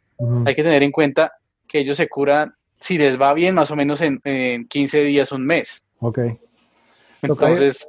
Eh, ahorita que, que, mencionas eso, si, si, me pudieras también ayudar para, para informarnos a todos, eh, ¿cuál es la diferencia y la importancia de lo que es un crecimiento lineal a lo que es un crecimiento exponencial? Listo. Listo, entonces vemos siempre que hacen una gráfica en donde está el eje de las X que es el horizontal, donde usualmente está el tiempo, ¿cierto? Y luego está la Y, que es lo que va vertical, y, tiene usualmente el número de casos. Entonces, un crecimiento lineal básicamente sigue una tendencia y va en ascenso. Eso depende, puede ser muy inclinada, puede ser no tan inclinada, ¿cierto? Ese modelo matemático es la forma más sencilla que tenemos. Entonces yo tomo un corto periodo de tiempo, digamos 15 días, saco un promedio de los casos que han habido, cuántos han habido ahí, y eh, matemáticamente hago una línea. Entonces, esa es una herramienta útil inicialmente para saber más o menos cómo se podría comportar si sigue esa tendencia, precisamente, esa lineal. Cuando yo hablo de esa exponencial o algunas logarítmicas, lo que tengo en cuenta son otros factores, ¿sí? Ahí yo solamente estoy diciendo, vea, hoy fue uno, mañana dos, mañana tres, mañana cuatro, entonces eso va a crecer así. Pero yo sé que realmente no es así, por ejemplo, en caso de COVID. Entonces yo sé que si una persona se enferma de COVID, en cinco días podría enfermar más o menos a dos, tres personas, dejémoslo en tres, ¿cierto? Entonces, en cinco días me enferma tres personas. Y pasaron diez días en total. Entonces, una sola persona me enfermó tres, pero como pasaron diez días, quiere decir que estas también me enfermaron tres. Entonces, aquí me salen otras tres ramitas, ¿sí? Entonces, ese crecimiento ya no va a ser así. Ese crecimiento va a ser así, ¿sí? O sea, se dispara esa vaina, sube. Esa sería más o menos como la diferencia y estadísticamente es muy importante. Eh, si se, se, comporta de esa forma hay que ponerle mucha atención porque tenemos en cuenta precisamente esa tasa en la que se va reproduciendo y qué tan rápido va a subir. Mm. Ok, sí, porque es, eh, yo eh, dentro de toda la investigación que estaba haciendo, parte de eso fue con temas estadísticos, ¿no? De cómo eh, el ser humano evolucionó en temas lineales, ¿no? O sea, es de uno más uno, no, no, no uno al cuadrado, ¿no? Y, y, cómo no es lo mismo, exactamente como usted, tú estás diciendo, una persona que enferma a una, a una persona que enferma a tres, porque después entonces tres personas enferman a tres y después nueve personas se enferman a, tres y, y, después 27 personas se enferman a tres y así hasta que llegas a los miles en los días, ¿no? Y... Además que es más o menos un promedio, o sea, ese es el mejor de los escenarios, pero haz de cuenta que fuera una persona súper necia y descuidada, entonces la pasara tosiéndose las manos, tosiendo a la gente, cogiéndolo todo, ¿sí? Ya no serían tres. Eso es como ahí más o menos lo que uno tantea con los modelos, pero, pero eso puede variar de persona a persona. También varía en qué fase de la enfermedad está. Si está en la parte que tiene más síntomas, es más probable que infecte a otras personas. Entonces eso se vuelve una pandemia. Eventualmente, ¿no? Ok, yo No sé si lo había mencionado, pero aquí tengo una lista de, también de, temas o puntos que, que, creo que ya abordamos algunos pero vamos a tratar de, seguirlos avanzando para ahora sí que aprovecharte. Listo. en todo ese tiempo. Ok. Eh, vámonos por una de las más eh, importantes que creo que sería difícil encontrar por otros lados. Se ha hablado hasta cierto punto de que están empezando a salir pruebas de ciertos medicamentos o posibles vacunas, este, cosas que se pueden hacer para em, el tratamiento de, de, COVID-19. No, no, tal vez no tanto el, una cura definitiva, pero tal vez sí mitigar los síntomas lo suficiente como para poder eh, que menos gente tenga el impacto severo y posiblemente la muerte, ¿no? de, las que yo encontré, que igual me gustaría que, que, si tú sabes algunas, ahí también me abordaras el tema. Eh, una disculpa para los que nos están escuchando, este, los nombres están en inglés y son términos este, químicos o médicos, entonces si lo mal pronuncio, ahí lo tratamos de, descifrar, ¿no? Pero bueno, eh, según lo que yo investigué, hay una, dos, tres, cuatro, cinco posibles este, como medicamentos que están ahorita poniendo a prueba, ¿no? Entonces, el primero es Remdesivir, el que sigue es una combinación que se llama, que de hecho generó cierta controversia en Estados Unidos por la manera como lo planteó el presidente, pero es eh, hydrochloroquine más chloroquine. Eh, el otro es Ivextern. Eh, el otro es acintromicin. Y el otro es una combinación de algo que se llama eh, liponavir, ritonavir y interferón beta. Entonces, esos son todos los que yo encontré en línea, que mínimo algunas de las fuentes eh, relativamente confiables de las cuales yo he investigado han estado como haciendo mención de que están haciendo pruebas, unas a mayor o menor este, efectividad y algunas totalmente en pruebas, eh, pues ahora sí que, de laboratorio nomás o, o en, o en, este, en animales de, que usan para experimentación. Eh, no sé tú qué es lo que hayas escuchado, cuáles de esas conoces o de cuáles nos te gustaría como abordar y, y ahora sí que informarnos un poquito más de tu perspectiva para que no nos vayamos con, con lo que escuchamos en los medios comunes, que, quién sabe si tengan su mejor, sus mejores intereses hacia nosotros. Listo. Bueno, básicamente puedo hablar de todos en el mismo tema. Hay varios aspectos a considerar. Número uno es el acceso a la información que tiene la gente hoy en día. ¿sí? Nosotros como, como médicos, como profesionales de la salud, eh, utilizamos la información temprana de, investigaciones, de estudios que se están haciendo para informarnos, para hacernos una idea. El problema es cuando el público en general y las personas, o incluso médicos que, y profesionales de la salud que quizás no, no tienen claro este tema, pues empiezan a hacer y decir cosas que no van al caso, ¿sí? Entonces, eh, este es un problema grande porque entonces, digamos que, por ejemplo, está pasando, ah, es que en tal lado usaron la hidroxicloroquina y entonces curaron pacientes. Entonces, todo el mundo va a decir, no, entonces todos tomen hidrocloroquina y, entonces ya, se salvaron, pues. Entonces, puntualmente, ¿qué pasó con la hidrocloroquina? Es un químico que se utiliza para otras patologías completamente diferentes y que además genera, por sus efectos secundarios como medicamento, genera unas alteraciones en el organismo que requieren sí o sí ser monitoreadas por los profesionales de salud. Puntualmente, ¿qué hace? En la parte del ciclo cardíaco, ¿sí? En donde él pasa llevando su ritmo, tuk, tuk, tuk, tuk, tuk, tuk, hace una prolongación en una de esas fases. Y entonces ya no hace tuk, tuk, tuk, tuk, sino va a hacer tuk, tuk, tuk, ¿sí? Esa pausa, así sea de milésimas, puede empezar a generar problemas. Cuando se hace muy larga, puede generar la muerte. Entonces, de entrada, si la gente no sabe eso y puede acceder en su país a la hidroxicloroquina y se lo empieza a tomar, porque yo busco en Google y le doy dosis de hidroxicloroquina, entonces me sale que es tanto cada tanto, y yo me la empiezo a tomar, pero no considero ese factor y me muero, o me pasa algo grave y me tengo que llegar al hospital, pues entonces no me mató el COVID-19, sino me mató la mala información. Entonces hay que tenerlo muy claro. Una cosa es que yo pueda tener acceso a lo que está pasando en el mundo y otra cosa es que realmente yo tenga las, los conocimientos y las habilidades para usar esa información. Entonces ese es un, tema complejo. Por otra parte está la ética al investigar. Cuando nosotros hacemos investigación en humanos especialmente, son, tenemos que ser muy estrictos. Y el hecho de que yo tenga una enfermedad nueva y a un paciente le quiera dar un medicamento X, porque si alguien dijo que la hidroxicloroquina servía, es porque a alguien se le ocurrió darle sin nada de fundamento la hidroxicloroquina.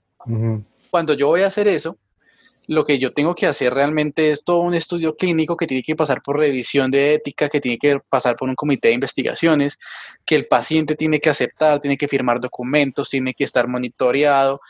O sea, son muchas cosas, ¿sí? Ojalá fuera tan sencillo y no tuviera tantas explicaciones. Yo decirle, venga, tómese esto a ver qué pasa pero tenemos que considerar que son vidas humanas. Claro. Entonces eh, hay que ser muy estrictos. Entonces, si yo salgo a decir que sí sirve, pues bueno, puntualmente con el remicivir que hablaste al principio, ¿qué pasó? Un estudio salió y dijo, uy, funcionó mucho, nos fue re bien, listo, y un estudio bien montado. Y luego otro estudio también bien montado dijo, no sirvió para nada. Esa vaina nos gastamos la plata, pero al menos ahora sabemos. Y entonces ahora quedamos ahí. Entonces, puntualmente, ¿qué dijeron los países? Por ejemplo, ¿qué dijo la FDA? Lo aprobamos, pero hmm, cuéntenos qué pasa. ¿sí? Eso, eso pasa. Entonces, el tema es qué, qué, tan ético y qué tan bien está probar cosas que no, que no hay. Obviamente, eh, hay que hacerlo, pero reitero, hay que seguir todo el protocolo para hacerlo. Y de hecho, hay muchos médicos, incluso en mi país, en donde están embalados porque se pusieron a hacer experimentos en la gente dándoles incluso porque dijeron que en otro país había funcionado y yo se lo voy a dar aquí y después salieron a los medios a decir que funcionó y empezaron los comités de ética y los investigadores eh, ya de antaño aquí que tienen su experiencia y dijeron, bueno, pero ¿dónde está toda la evidencia? ¿Dónde está la parte ética? ¿Dónde están las consideraciones? ¿Sí? Si bien es una crisis, no justifica ponernos a experimentar tan libremente, digámoslo así. Entonces, claramente en patologías de virus principalmente, la experiencia que nos ha dicho, y más en virus respiratorios, eh, ningún medicamento tiene la cura milagrosa. en ningún virus respiratorio, ¿sí? Mira influenza, mira gripe porcina, mira XY, vas, vas a buscar lo que quieras y vas a encontrar que si bien había medicamentos que podrían mejorar un poco de situaciones, realmente no eran la panacea, no eran la cura que, esperaban. ¿Cuál ha sido la cura especialmente en torno a los virus? La vacuna. Esa, sin lugar a dudas, es la, la, metodología más importante para explorar y lo que realmente promete más porque tenemos experiencia a nivel internacional y en muchos tipos de virus que al desarrollar la vacuna el comportamiento de la enfermedad cambió completamente. Entonces el medicamento quizás no sería la salvación porque la gente ya está enferma. En cambio, la medicina preventiva, que es lo que estamos hablando de la salud preventiva, eh, sería el abordaje adecuado para este tipo de enfermedades a la larga. Porque algo que quiero que quede muy claro en este, en este podcast es que la humanidad ya se ha enfrentado con miles de pandemias. ¿sí? la gripe española, la peste negra, eh, mucho antes eh, la antonina, etcétera, etcétera. Nos hemos enfrentado con muchas pandemias que han matado millones de personas incluso y la humanidad ha sobrepasado esas pandemias, las ha superado y estamos donde estamos hoy. Así que lo más probable es que superemos esta pandemia también. Pero entonces también tenemos que pensar a futuro haciendo el menor daño posible hoy. Sí, claro, de hecho, uno no, no, por salirnos un poquito del tema, ¿no? Pero lo único que tienes que hacer es empezar a hablar sobre este, temas bíblicos para darte cuenta de todas las plagas y todas las cosas que, que hemos pasado, ¿no? Y, y, en temas históricos y películas y novelas y todo, que ves de que pues, siempre enfermedades han sido una causa de impacto humano muy fuerte y sí, exactamente tal cual como lo dices, ¿no? Eventualmente seguimos aquí, ¿no? Entonces, siento que posiblemente algo que lo hace distinto en esta ocasión es de que en ningún otro momento en nuestra este, existencia como civilizaciones hemos estado tan interconectados como estamos ahorita. Y, todo, así como la información se propaga de una manera este, instantánea, pues todo lo demás también, ¿no? Entonces es, es, como el reto nuevo que nos enfrentamos, es, es el, el, arma de doble filo que tenemos de, de estar tan conectados y, a la vez tan, tan propensos a, y susceptibles a, a, las cuestiones que antes una distancia intercontinental no lo permitían, como decir, bueno, pues está sucediendo en China, lo siento. Lo veíamos lejos. Sí, lo siento por ellos. O, o está sucediendo, no sé, en hasta en Washington, ¿no? Supongamos, está perfecto, lo siento por ellos, pero ahora es, eh, pues ahorita de hecho quisiera mostrar el mapita, ¿no? Pero es bueno, sucedió en, en China y ahora está en Europa y ahora está en, este, en, Estados Unidos y ahora está en Latinoamérica y ahora está dando vueltecitas y ay, güey, cómo le hacemos para detener esto, ¿no? Este, déjame aprovechar a ver si puedo aquí, según yo tengo la herramienta lista para hacer el, el poder compartir la pantalla. Este, déjame nomás veo a ver dónde estamos. Ok.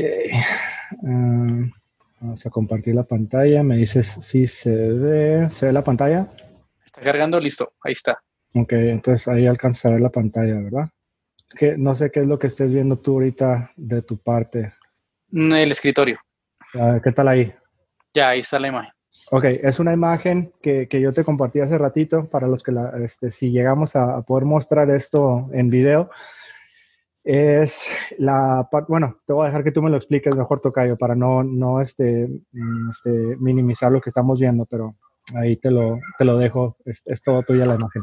Listo, entonces la que vemos eh, en la parte de arriba es eh, una, una imagen construida por uh, Johns Hopkins, perdón, Johns Hopkins University en su centro de sistemas de ciencia e ingeniería. Entonces ahí lo que ellos han hecho es tomar cada uno de los casos reportados por los países en diferentes fuentes y lo que llamaríamos un mapa de calor. Entre más grande la bolita, más casos hay en esa zona eh, de, del país o pues propiamente de, de la región. Entonces, sin duda podemos ver que la más grande está eh, en Asia, y luego sería Europa y Estados Unidos y luego Latinoamérica, por último África. Mm, sí, Entonces, cabe, mencionar que esa imagen este, yo la, la encontré hace más de un mes, entonces no sé qué tanto se ha actualizado, haya cambiado, pero... Bastante, bastante. En la de hoy en día, eh, eh, esta zona de lo que sería el norte noreste de África tiene muchos más casos, África tiene muchos más casos de los que se ven ahí. Sin duda, Latinoamérica también tiene muchos más casos. Entonces ha aumentado bastante. Entonces hay que poner atención a ese tipo de imágenes, porque cuando la contrastas con la que tienes abajo, que son los vuelos más importantes a nivel mundial, pues se alcanza a ver una, correlación, digámoslo así. Entonces, no sé si puedes poner la, la que yo te mandé, que te reproduce. Dame un segundito, si la tengo, me la mandaste por el WhatsApp, ¿verdad? Sí, sí. Eh, nexttrain.org, vamos, vamos a tratar aquí de hacerlo. Vamos, aunque, a ver, ¿dónde la encontramos? Eh, vamos a meternos aquí. Ok, yo la tengo aquí, déjame, deja de compartir tu pantalla y yo pongo la mía. Ok, perfecto. Entonces, vamos a cerrar esto. Stop sharing. Y ahora sigues tú. Adelante. Listo. Listo, ahí está. ¿Ahí la ves? Perfecto, sí. Listo. Entonces yo le voy a poner play.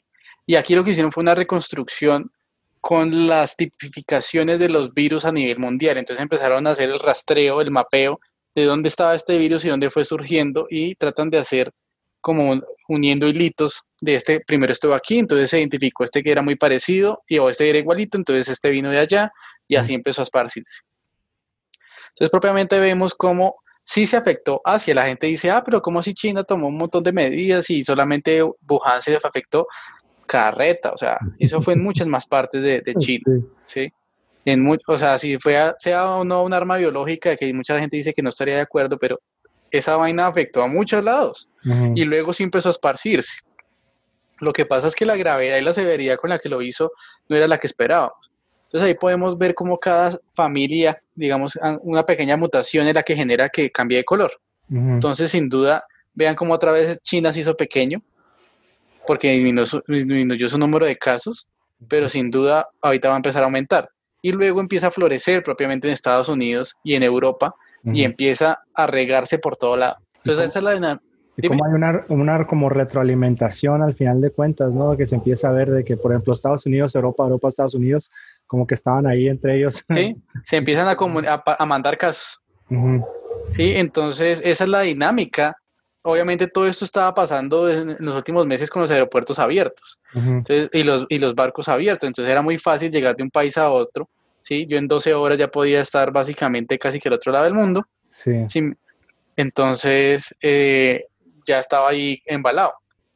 Y vean que ahora el grande es realmente Estados Unidos y propiamente Europa.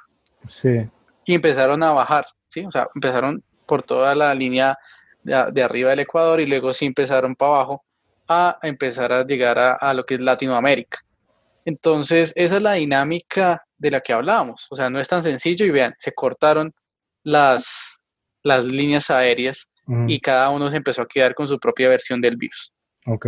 Entonces, esa sería como la complejidad de una patología como esta. Sí, y de tener un mundo tan interconectado, ¿no? Como lo estábamos mencionando.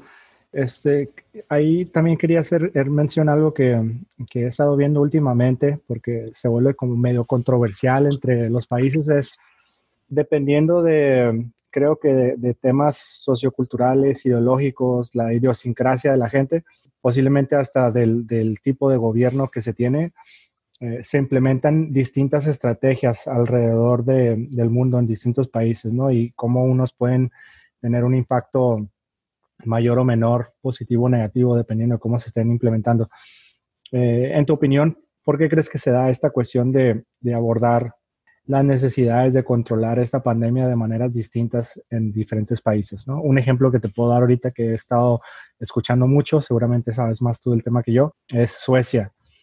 Que, que Suecia tiene un, tema muy particular que dice, no, nosotros continuamos con nuestra vida cotidiana y estamos generando lo que, lo que le llaman, este, en inglés es herd immunity, en español ahorita la verdad no sé cómo se diga, pero es esta cuestión. Inmunidad de, de rebaño. Ajá, la inmunidad de rebaño eh, en Estados Unidos ahorita están empezando con vamos a reactivar la economía. Al final de cuentas, la mayoría de los casos no son graves y nuestro sistema puede con todo, según ellos. Y en el caso, por ejemplo, de, España, por decir un ejemplo, este, y creo que de Italia también, no me acuerdo ahorita cuál de los dos, era, era el decir, este, sí, estamos todos encerrados, pero nos vamos a salir a cantar a los balcones, porque obviamente todo lo que estamos escupiendo hacia abajo no nos va, no nos va a afectar, ¿no? y, oh, sorpresa lo que les pasó. Entonces, ¿a qué crees que se deba esa distinción y tú por cuál te optarías como la más efectiva?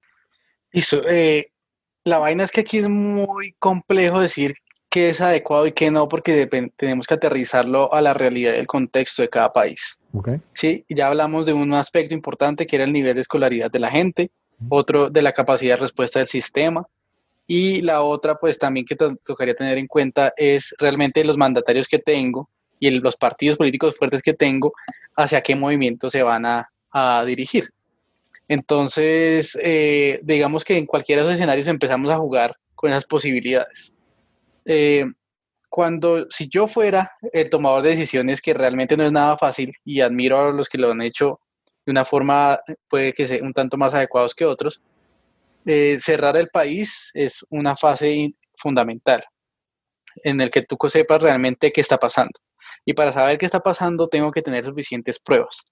Entonces, en el mundo ideal, eh, tipo Corea del Norte, eh, perdón, Corea del Sur, tú podrías hacerle una prueba a todo el mundo y saber quiénes son los que tienen casos. sumado al mundo ideal, yo tendría el rastreo en tiempo real que tiene China. Entonces, además de yo saber quiénes son los que tienen casos positivos, yo puedo hacer la regresión de esa persona donde estuvo y con quién estuvo, en qué momentos, para hacerles la prueba y estar seguros que no tienen casos.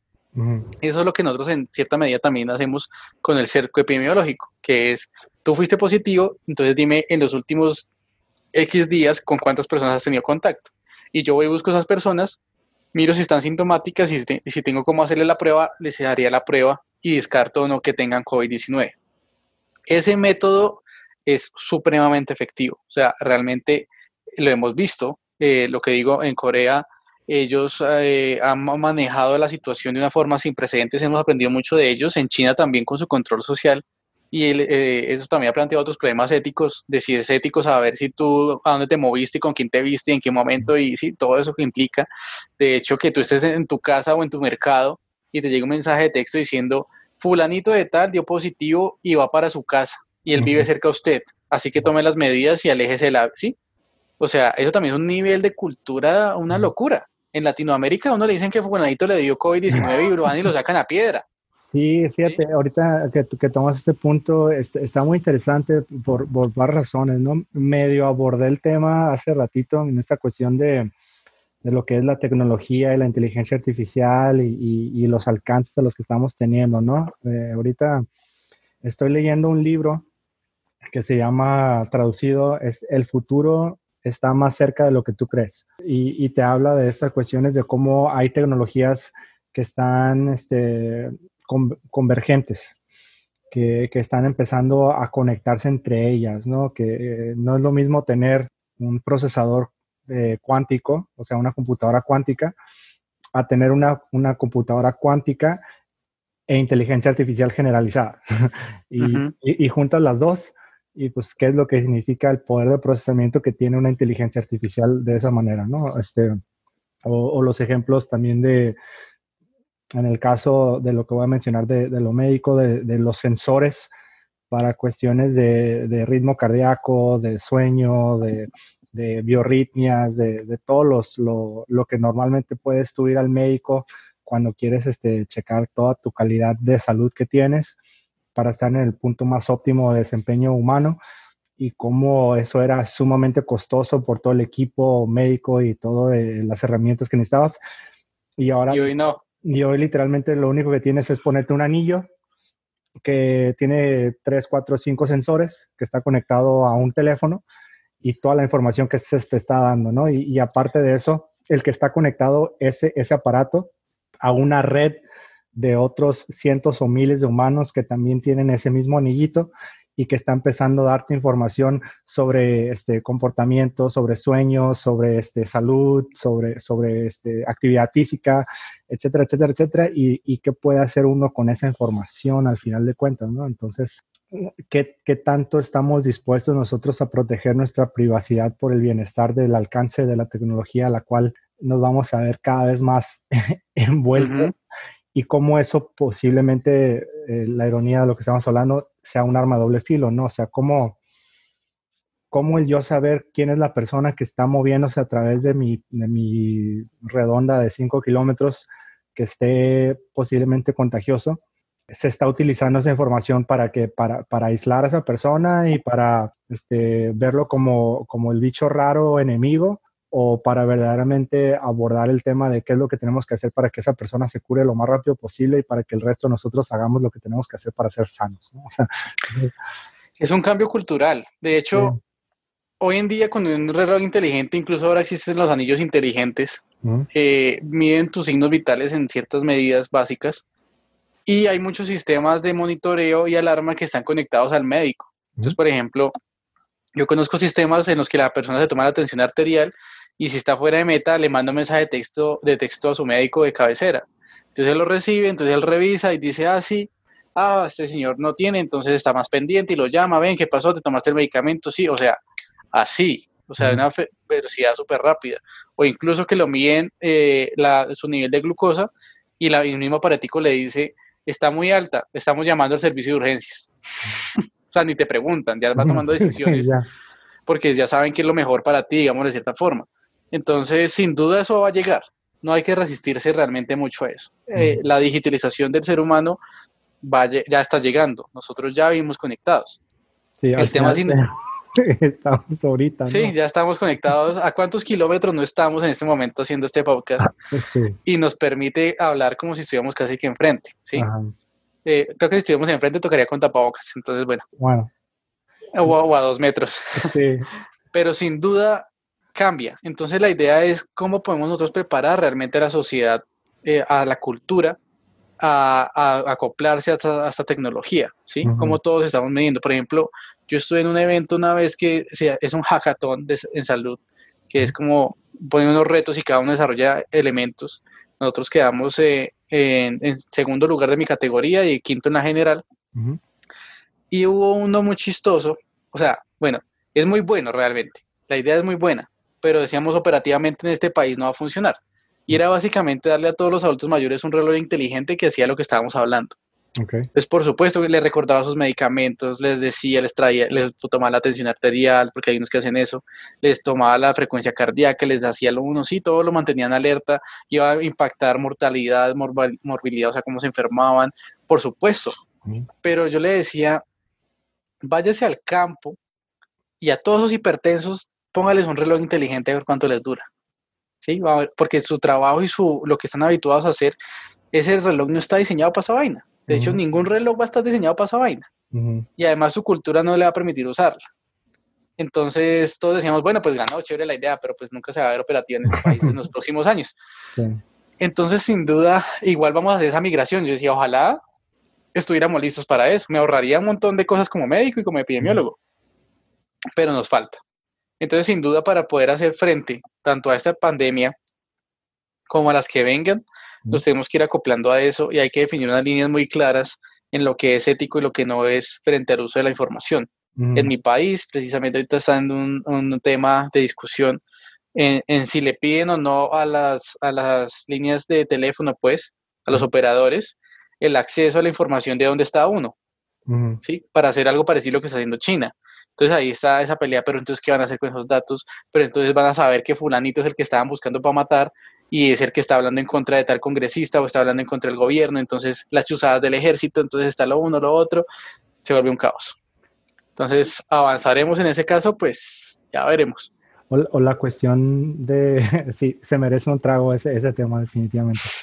Este, o, la cuestión también de, cómo puede ser utilizado en contra del mismo sistema, ¿no? O sea, es, no es lo mismo tener una, una jerarquización controlada, que eso sea bueno o malo, eso es independiente, pero de una tecnología a tener una tecnología democratizada en donde cualquiera o un grupo de cualquiera lo pueden utilizar también en contra del mismo sistema, ¿no? Entonces ahí ya, ya nos metemos en más divertidos. Pero bueno, este, algo que también me gustaría este, abordar, Tocayo, eh, es eh, si tienes un poquito de información que nos puedas compartir sobre eh, cuestiones del sistema inmunológico, ¿no? O sea, al final de cuentas, nosotros nacemos y vamos desarrollando ese sistema inmunológico tanto por lo que la información que recibimos genética de, nuestros, de nuestros padres, como el ambiente al que estamos expuestos, como las vacunas que se nos ponen y como también todo lo que estamos haciendo conforme vamos creciendo, desde comernos los mocos este, de niños a tragar tierra o a jugar con otros niños en las calles o, o, el mismo contacto físico que tenemos con nuestros familiares y lo que ellos ya están expuestos, ¿no? Entonces,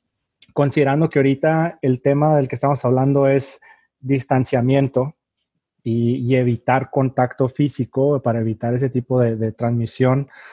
Este, ¿cómo, ¿Cómo nos podrías dar una explicación verdaderamente a aquellos que, que no estamos tan informados de cómo es que funciona el sistema inmunológico y por qué es importante, eh, ahora sí que ponerle atención también a lo que uno puede hacer para fortalecerlo a diferencia de simplemente estar distanciado de todo. ¿no? Listo, vamos a hacer varias metáforas para el ejemplo.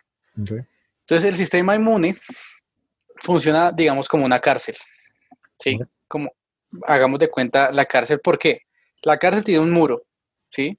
Pero hagamos que funcione al revés, ¿sí? Es una cárcel donde yo apunto hacia adentro, pero la gracia es que nadie de afuera me entre. Entonces, si alguien quiere entrar a la cárcel, necesita pasar primero por la, por la puerta, digamos, y también por la barrera. En el sistema humano, esa barrera sería la piel. ¿sí? La piel de entrada ya es una barrera y hace parte del sistema inmune y es muy importante. Entonces, digamos que tú pudiste pasar la piel porque hay los ojos, la nariz, la boca, ¿sí? Esas, ahí también hay una barrera y es como decir que en la puerta yo tengo celadores. En esos celadores son los que van a decir, bueno, si pasa, no pasa, más o menos en términos generales. Y ya dentro de la cárcel yo tengo un sistema de respuesta que puede ser como ese equipo SWAT o ese equipo antimotines, que si pasa algo ellos van y responden, ¿sí? Okay. Entonces esa sería como una analogía general. Ahora bien, el, el cuerpo humano tiene dos tipos de respuesta, que llamamos una innata y una adaptativa. Entonces la innata es como la primera respuesta que yo doy a la maldita sea, ¿sí? Es como vayan, hagan algo mientras yo miro cómo planeo, ¿sí? Literal.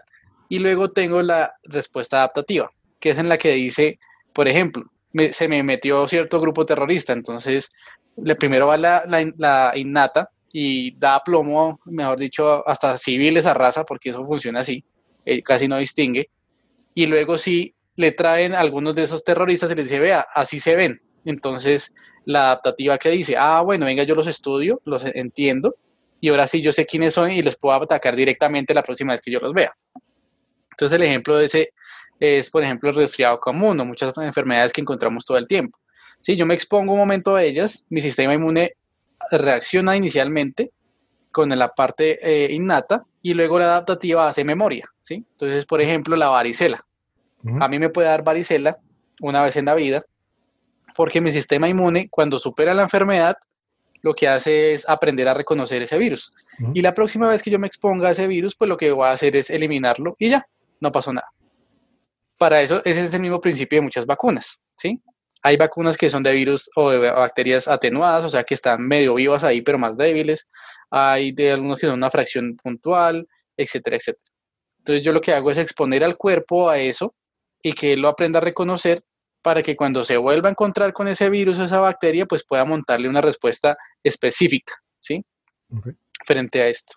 ¿Qué está pasando ahorita precisamente con COVID-19? Sabemos que hay puede haber, no todos lo hacen, pero los que se ponen más graves hacen una respuesta exagerada frente al virus. ¿sí? Entonces ese sistema innato que dije al principio, literalmente vaya a raza con todo. Entonces vamos a ver, eh, a alimentar muchas cadenas de WhatsApp ahí de una vez. Entonces hay una que sabemos que se mueren por la insuficiencia respiratoria, o sea, no pueden respirar, porque literalmente la respuesta del organismo para matar el virus lo que termina lesionando las celulitas que, me está, que, me, que tengo en mis pulmones y eso me los llena de líquido. Entonces ahí yo ya tengo una complicación que me puede llevar a la muerte.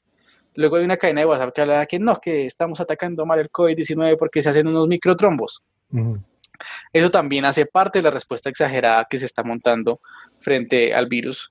Entonces, eh, ahí es importante conocer toda esa respuesta para saber realmente qué funciona. Entonces, el organismo tiene un montón de barreras y mecanismos para, para responder. Eh, no sé si tienes una pregunta sobre esa parte hasta ahora. No, vas bien todavía, muy bien, gracias. Perfecto. Entonces, si mi sistema inmune es óptimo, digámoslo así, yo lo tengo lo mejor posible, pues va a responder a tiempo, va a responder en la intensidad adecuada y pues me va a solucionar lo más posible, lo más pronto posible esa, esa enfermedad.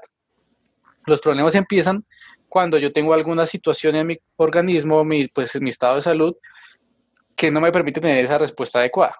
Entonces, hipertensión, diabetes, eh, cualquier enfermedad que me inmunosuprima, como VIH, el mismo cáncer, todo esto me va a poner en un mayor riesgo porque mi sistema inmune no tiene la fuerza para responder frente a eso.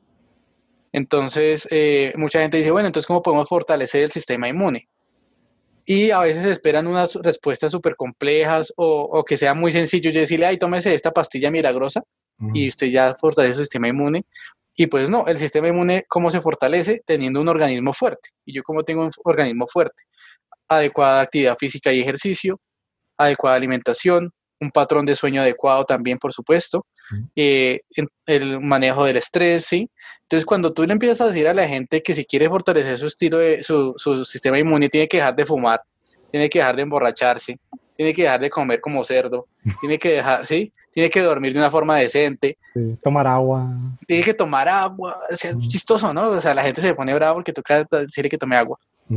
Sí, cuando tú empiezas a, meterse en a meterte en el estilo de vida de la gente, se empiezas a poner renuentes. No quieren cambiar cosas o lo hacen por poco tiempo. Entonces todos buscan la salida fácil de alguna fórmula mágica que sea una inyección o una pastilla y te mejore.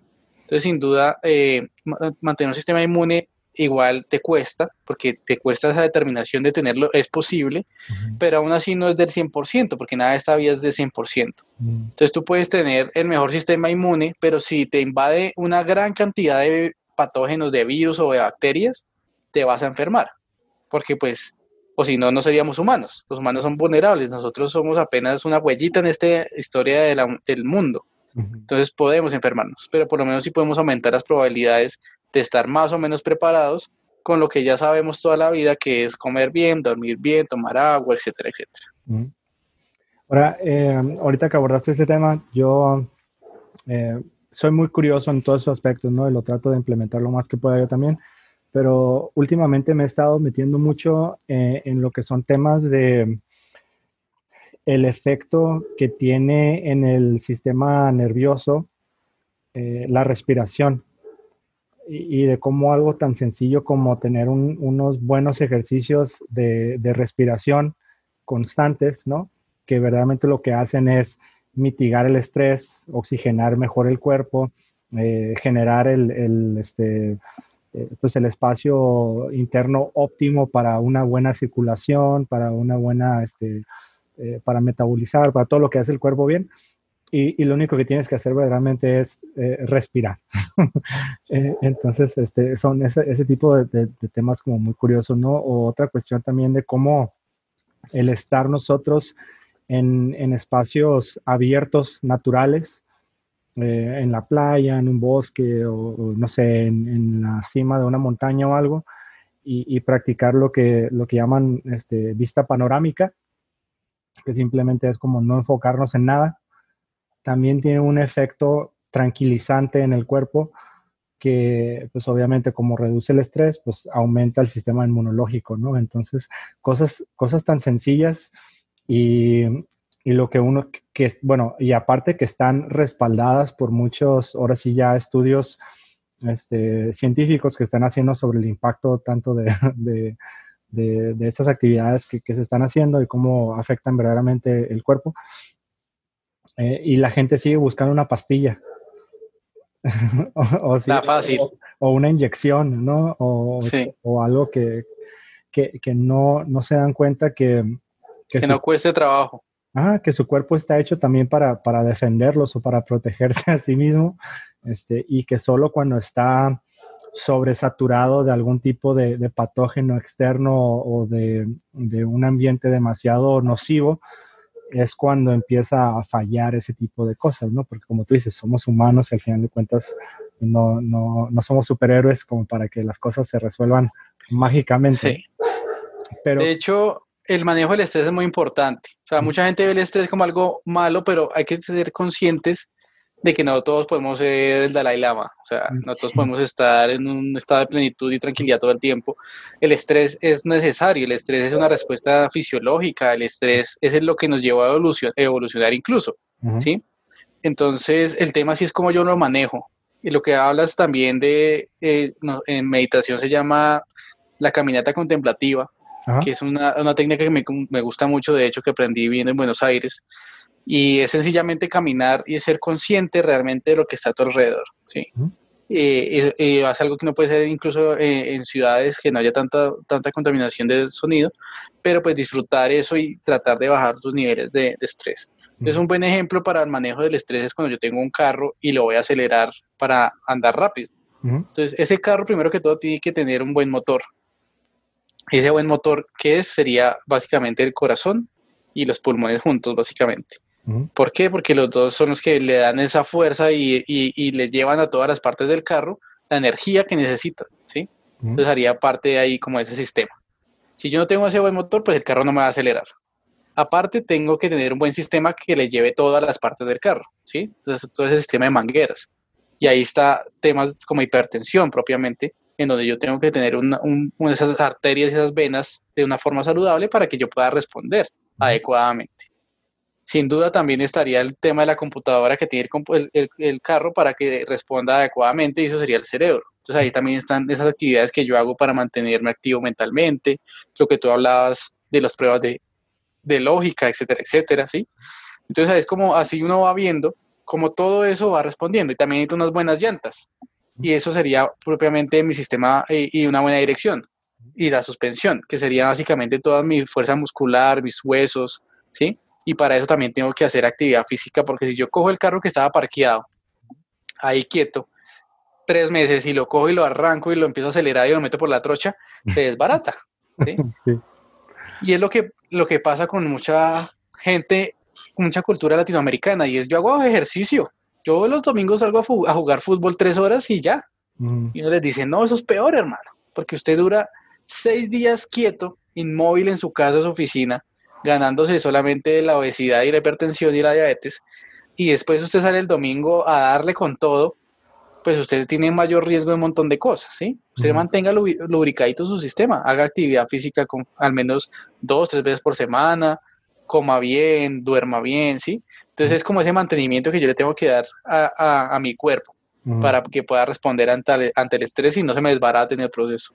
Sí, sí, es, es la ironía, ¿no? De cómo este, pues es que no, no estamos acostumbrados de nuevo a, proyectarnos hacia un futuro, es, simplemente es día a día. Entonces, hoy me siento bien, mañana voy a amanecer bien, pero a eso le vas dando, como tú dices, seis meses, un año, dos años, tres años, cinco años de una rutina en donde estoy subiendo de peso, estoy pasando mucho tiempo sentado, en donde no estoy ejercitando mi cuerpo, estoy teniendo un deterioro muscular, en donde posiblemente el trabajo en el que estoy ya no todo estresado y, traigo el cortisol a todo lo que da y este, la adrenalina también botando por todos lados y, y donde de repente me sorprendo porque tengo hipertensión y me dio diabetes, ¿no? Y tú como que, bueno, ahora vamos a comernos un pastel de chocolate, este, porque pues estoy estresado y necesito tranquilizarme y, y eso. Y me echo más a las petacas antes.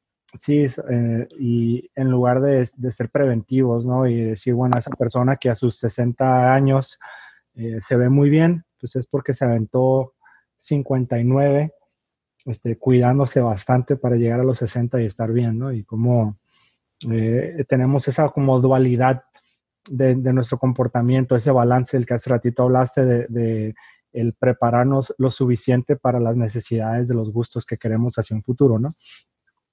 De hecho, ahorita hablando específicamente de eso, em, tú, ¿cómo, qué es lo que has notado que la gente está haciendo mal o pudiera hacer mejor en cuanto a los cuidados que se están teniendo ahorita en, esta cuestión de la cuarentena y de, la pandemia? Bueno, yo diría que algo que sí estamos haciendo definitivamente mal es tanto voz a voz y ron ron y cadena de WhatsApp. Okay. O sea, es interesante y de hecho sería incluso objeto de toda una tesis de doctorado analizar cómo se comporta hoy en día la gente con solo recibir una cadena de WhatsApp. Que no tiene ni siquiera fuentes verificables, me la mandó fulanita porque su tanito se la mandó y le creen. y le creen y lo hacen. Y uno va a ver y uno dice, bueno, yo, uno, uno como médico, cuando trata de la persona como un todo, trata de no pelear eh, o no ir en contra de sus rasgos culturales y las actividades que normalmente hacen, pero si va en contra realmente de la salud, pues toca chocar, de alguna forma u otra se va a hacer. Pero entonces aquí empieza la gente, no, mire, usted hace esta cosa y entonces no le va a dar COVID-19. O eso es mentira, es que eso vea que eso yo no sé qué, ¿sí? Y, el 5G, el 5G. Sí, y se, y se vuelve una cadena, lo que pasó con los jóvenes, que se comunicó de una forma inadecuada diciendo que la población en riesgo eran los adultos mayores. Y eso lo dijeron pensando como médicos, como epidemiólogos, como gente de la salud. Y efectivamente la población en riesgo, el mayor riesgo, son los adultos mayores. Pero eso no quiere decir que el resto no estuviera en riesgo. Y entonces, ¿qué pasó? Todos los jóvenes empezaron a salir. Eso le pasó en Japón, precisamente. Eh, ellos celebran una cosa ahí que se me fue la paloma ahorita. Eh, bueno, y salen a los parques porque florecen los árboles. Y entonces todos los jóvenes están en las calles y, y el entrevistador decía, ¿dónde están los adultos mayores? Y dicen, no, están en sus casas por prevención porque les llama miedo el COVID-19. Pero Raimundo y todo el mundo estaba en la calle y después llegaron a saludar a sus adultos mayores. Sí, regresan a casa, ¿no? Sí, entonces las petacas, o sea, no hicimos nada. Entonces, sin duda, el comportamiento social realmente es lo más complejo de cómo, cómo yo puedo hacer como, como persona que sabe de salud o persona que toma las decisiones, cómo puedo hacer esa comunicación del riesgo, que es un tema que me parece súper interesante y súper chévere tratar, de cómo yo en serio le digo a la comunidad, esto es lo que puede pasar, esas son las medidas, por favor, acatémoslas. Y eso ha sido un trabajo que hemos hecho muy bien, por lo menos considero, aquí en Tabio, en mi pueblo, porque hemos buscado diferentes estrategias y también hemos buscado, pues ya lo que te decía, la confianza que tú ya tienes con la gente, ¿sí? Entonces, ¿cómo construyes eso para que te crean a ti y no le crean a la, a la, a la fulana que le mandó la cadena, que porque decía que en España estaban tomando hidrocloroquina y entonces se curaban y la gente, ya sabes esa historia. Sí, la, tía de la abuela del primo que le dijo que una hermana se curó haciendo no sé qué con limón. Sí, literal. este, fíjate, ahorita que lo mencionas también algo que, que este, yéndonos ahora sí un poquito como ya cerrando eh, el tema, pero eh, un, un, mundo post pandemia COVID-19. Hablando como ejemplos en el mundo latino, mínimo en México, este, estamos acostumbrados a saludarnos de beso y abrazo. Eh, o, simplemente el hecho de que una, una salida a comer es así algo muy cotidiano, te vas a la calle a comer tacos. Y estás en, literalmente en la calle, en un puestecito acá chiquito, rodeado de 5, 4, 10, 20, 30 personas y todos ahí comiendo con las manos y agarrando las cosas y este, sin ninguna preocupación sobre cuestiones de temas de, enfermarse, ¿no? Y de hecho hasta se llega a hacer este, muy chusco que dice, ah, si me iba a enfermar la salsa lo mata, o sea. O hago defensas. Sí, hago defensas, exactamente, ¿no? Entonces, o, cosas tan sencillas como ir al cine, o sea, y eso me estaba poniendo a pensar yo hace poquito, es, ok, sí, vamos a suponer que, que se vuelva una costumbre, una nueva manera de, de hacer las cosas, ir con cubrebocas a, los lugares públicos. Ok, los cines se mantienen de la venta y el consumo de las sodas y las palomitas y los hot dogs y todo lo que haces. ¿Cómo vas a estar consumiendo todas esas cosas si estás con tu cubrebocas? ¿Y, y de qué te sirve traer el cubrebocas si te lo vas a estar quitando para estarte echando las palomitas y la soda y todo, todo lo demás, ¿no? Entonces, o ir a un bar, ir o, simplemente hacer fila eh, hasta en una clínica para, para este, popular para que te hagan tu chequeo anual. O sea, yo, yo me acuerdo haber ido este, a clínicas acompañando a mi mamá aquí en Tijuana. Ella tiene, ya está pensionada, tiene su, su, seguro y todo, y cada cierto tiempo tiene que ir para, para este, ciertos chequeos. Eh, y todos estamos ahí sin cubrebocas, todos estamos este, sentados, o sea, sin ninguna preocupación de la quién se sentó ahí antes de que yo me sentara. Y, estás hablando de un lugar donde literalmente la gente va porque está, en su mayoría de los casos, enferma, grave, ¿no? Y, tú como si nada. Eh, o en los bancos también, o sea, todos los lugares de, de, comportamiento público, los parques temáticos, y ahí le vamos agregando, etcétera, etcétera, etcétera, etcétera. O sea, ¿qué tanto verdaderamente uno puede hacer para adaptarse a estos retos y qué tanto verdaderamente tenemos que simplemente aceptar de que son los riesgos que como humanos nos enfrentamos, así como una gacela se enfrenta a que el león se la coma estando en la pradera mientras va a tomar agua, ¿no? Entonces, ¿cómo, cómo ves ese futuro que, que, nos, que nos depara? ¿Cómo te lo imaginas? Bueno, sin duda esperaríamos como saludistas públicos y también en opinión personal que cambie el mundo dado esto. ¿sí? Por ejemplo, te da el ejemplo de las diarreas, de las otras infecciones respiratorias. El número de pacientes que llegan a, a los hospitales tiene que bajar, tiene que disminuir sí o sí, porque estamos hablando de las mismas medidas que es el lavado de manos, el distanciamiento físico y ese cuidado de la higiene de la etiqueta respiratoria. Entonces, sin duda, tiene que cambiar el mundo es, partamos de eso y nosotros tenemos que adaptarnos a ese cambio. Por otra parte, es importante aclarar que hablamos de distanciamiento físico y no distanciamiento social. ¿Sí? El distanciamiento social lleva a cosas muy complejas en salud mental, incluso hasta el suicidio. Estamos hablando del distanciamiento físico. Muchas actividades de la, de, de la vida cotidiana que teníamos eh, antes, digámoslo así, y que estamos viendo ahora, pues, nos permitieron darnos cuenta que podíamos hacerlas con la solución parcial a esto que es la virtualidad, ¿sí?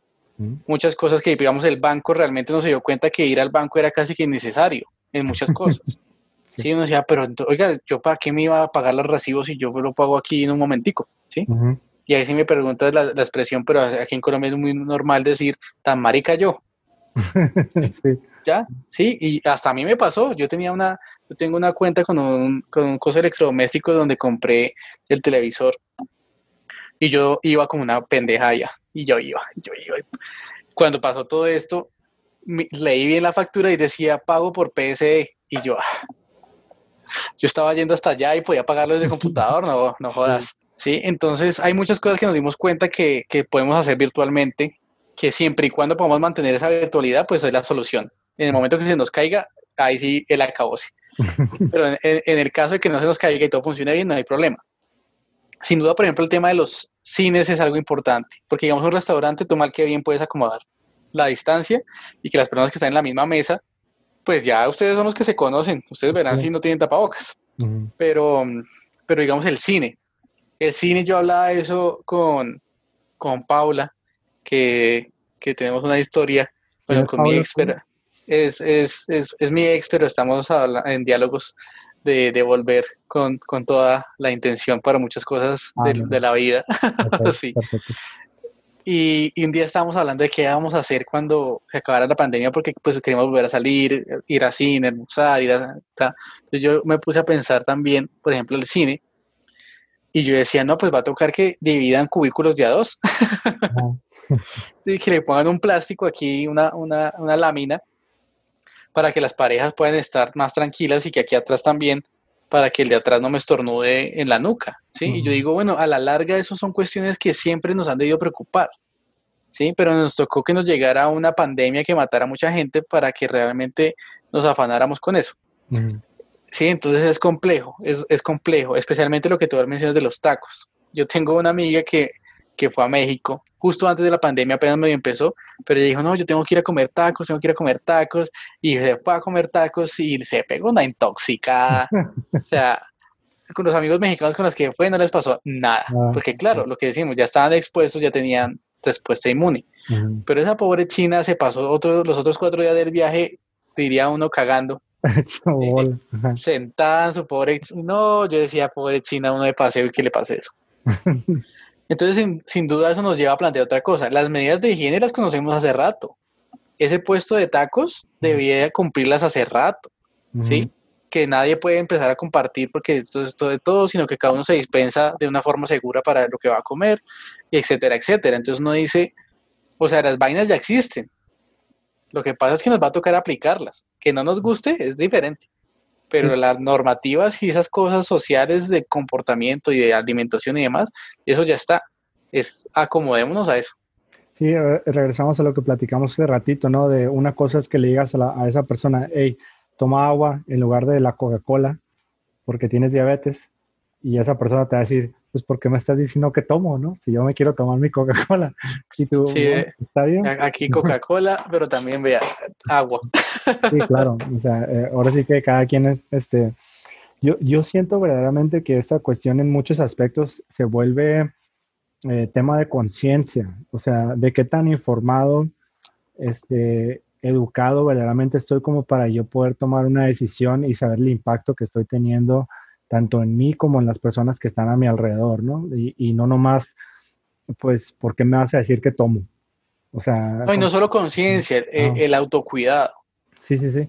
Sí, el, el, que, el que te valores un poquito más, ¿no? Y que, y que sientas que, que sí, pues que eres un templo dentro de lo que cabe, ¿no? no, y, y es el, el, problema grande que nos enfrenta, por ejemplo, esto de que está pasando con el COVID-19, es hasta dónde llega mi autonomía en mi salud frente a la de la otra persona.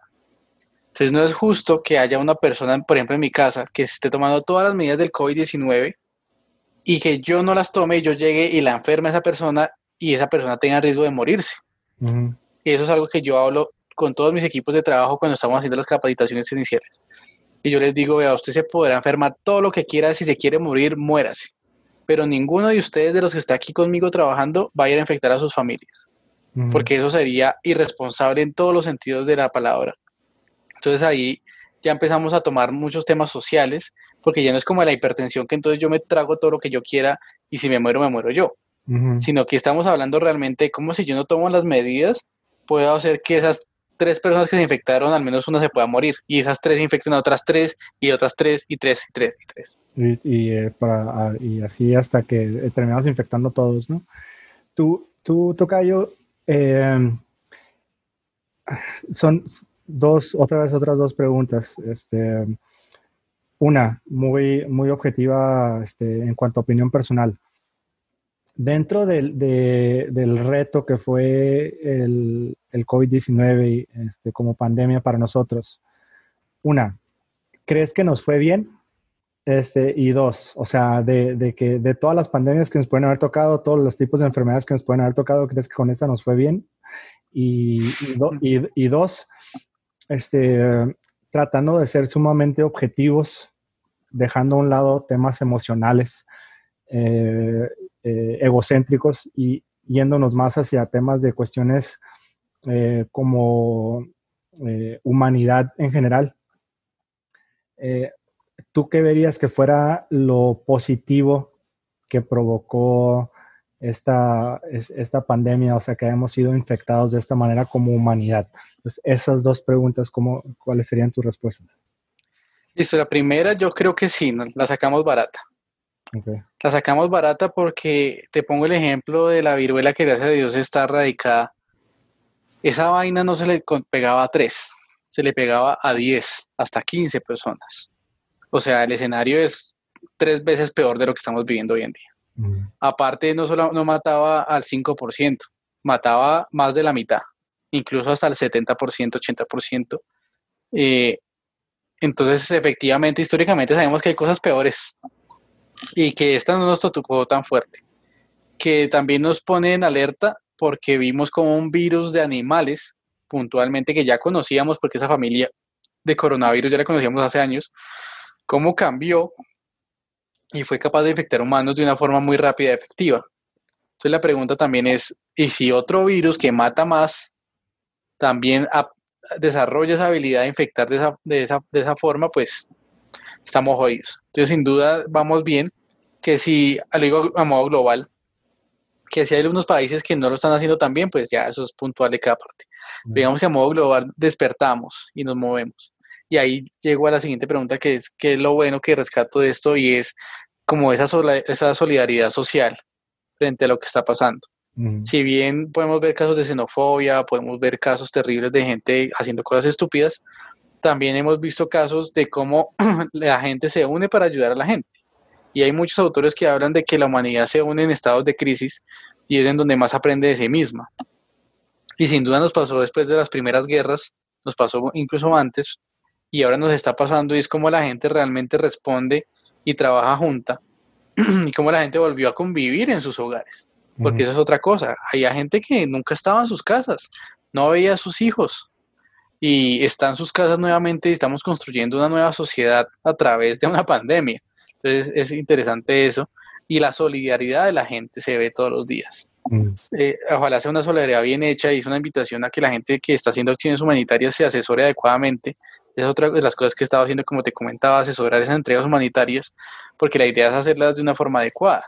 Y en el caso puntual, por ejemplo, había un documental de la Deutsche Welle, de la DW, donde mostraban Acapulco, como los mismos hoteles que tenían plata, lo que hacían era decir a sus empleados, cocinen los buffet para los, la gente de ahí que no tiene nada que comer.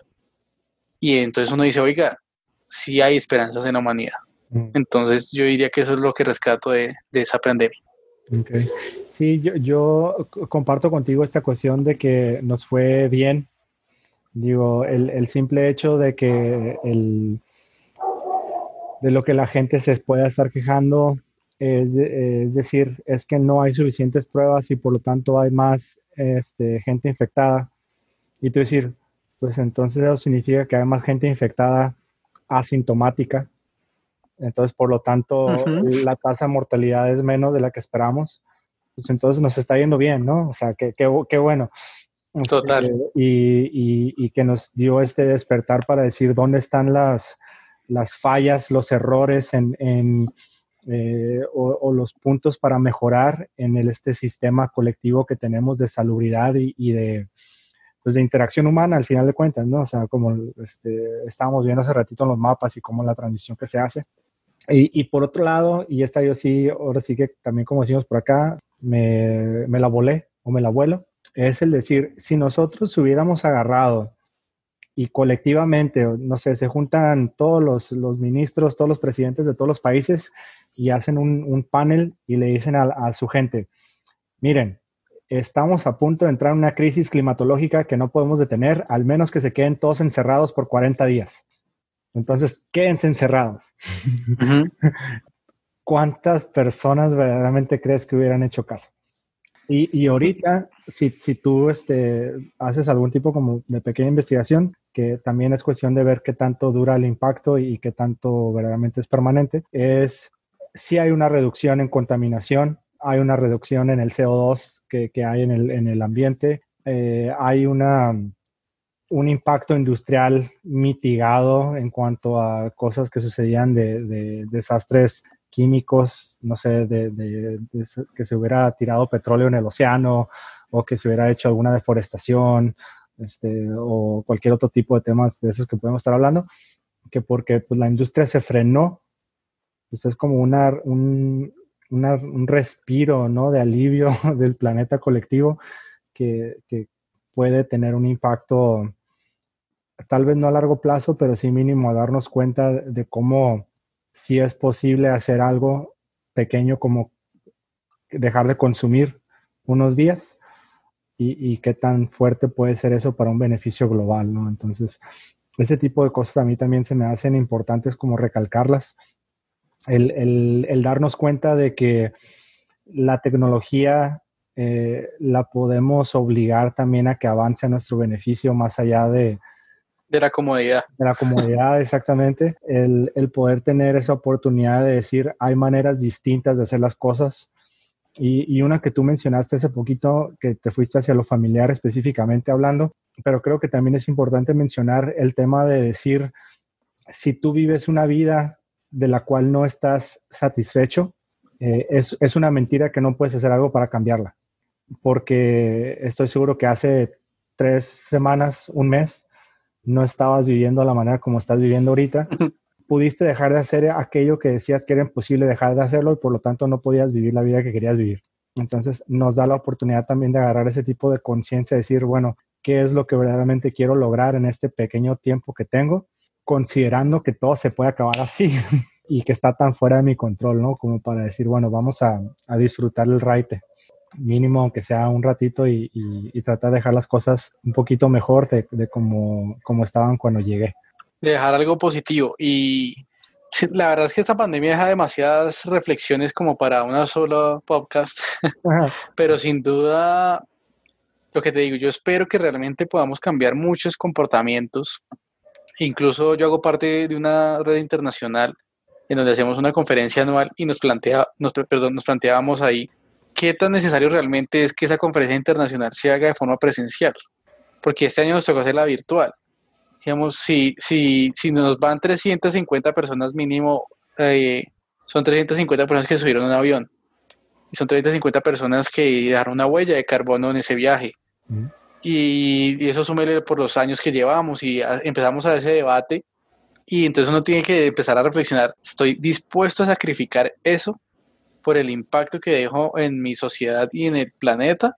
Entonces creo que es importante que esto nos deje replanteado que sí es posible, que hay muchas cosas que, que podemos hacer y, y, ver de otra forma, así como por ejemplo el uso de los vehículos. Que se caiga el petróleo es la mejor ejemplo que tenemos de que podemos vivir sin petróleo. Que, es, que si mi economía de mi país está basada en el petróleo, pues hace cuántos años, voy, voy, digo, hace cuántos años no estamos hablando de que hay que emigrar del petróleo. Entonces ahí uno dice, ah, sí, ve, yo le dije. Sí, sí, se, puede, ¿no?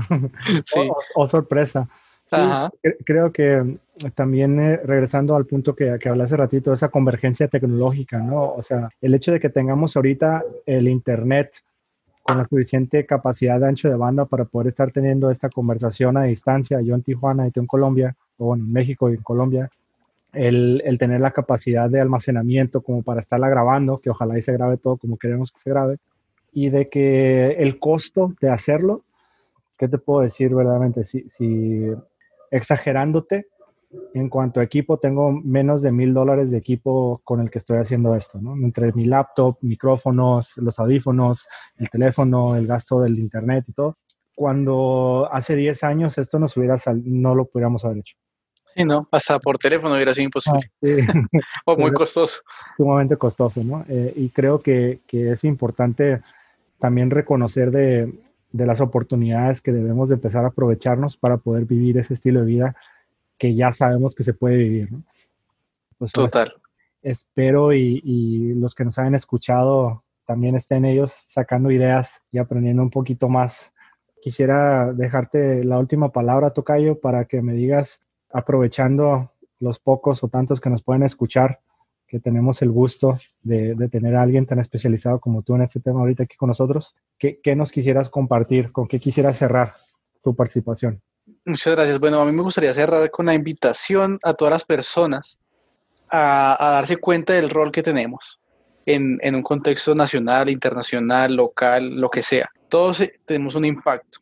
Eh, lo que ha generado el COVID ha generado que muchas personas se empiezan a movilizar en cosas que antes no hacían. Por ejemplo, ayudar al prójimo. Oiga, yo tengo una idea, voy a hacer una aplicación para esta cosa. Yo quiero apoyar esta otra iniciativa yo, yo quiero ayudar con esto. Esto nos permite que todos veamos realmente ese rol que jugamos y que todos tenemos un, un papel que cumplir en la sociedad y un papel que podemos desarrollar incluso con innovación o, invención de nuevas formas para ayudar a los demás y, obviamente también un beneficio propio, pues porque hay que reconocer que uno busca en cierta forma siempre un beneficio propio. Entonces es el momento de que aportemos, es el momento de que reconozcamos pero también es el momento de que veamos la vulnerabilidad del ser humano y que nosotros como humanos somos muy vulnerables y en cualquier momento podemos dejar este mundo y que realmente lo más valioso que podemos tener es sin duda nuestra familia y nuestra sociedad como tal.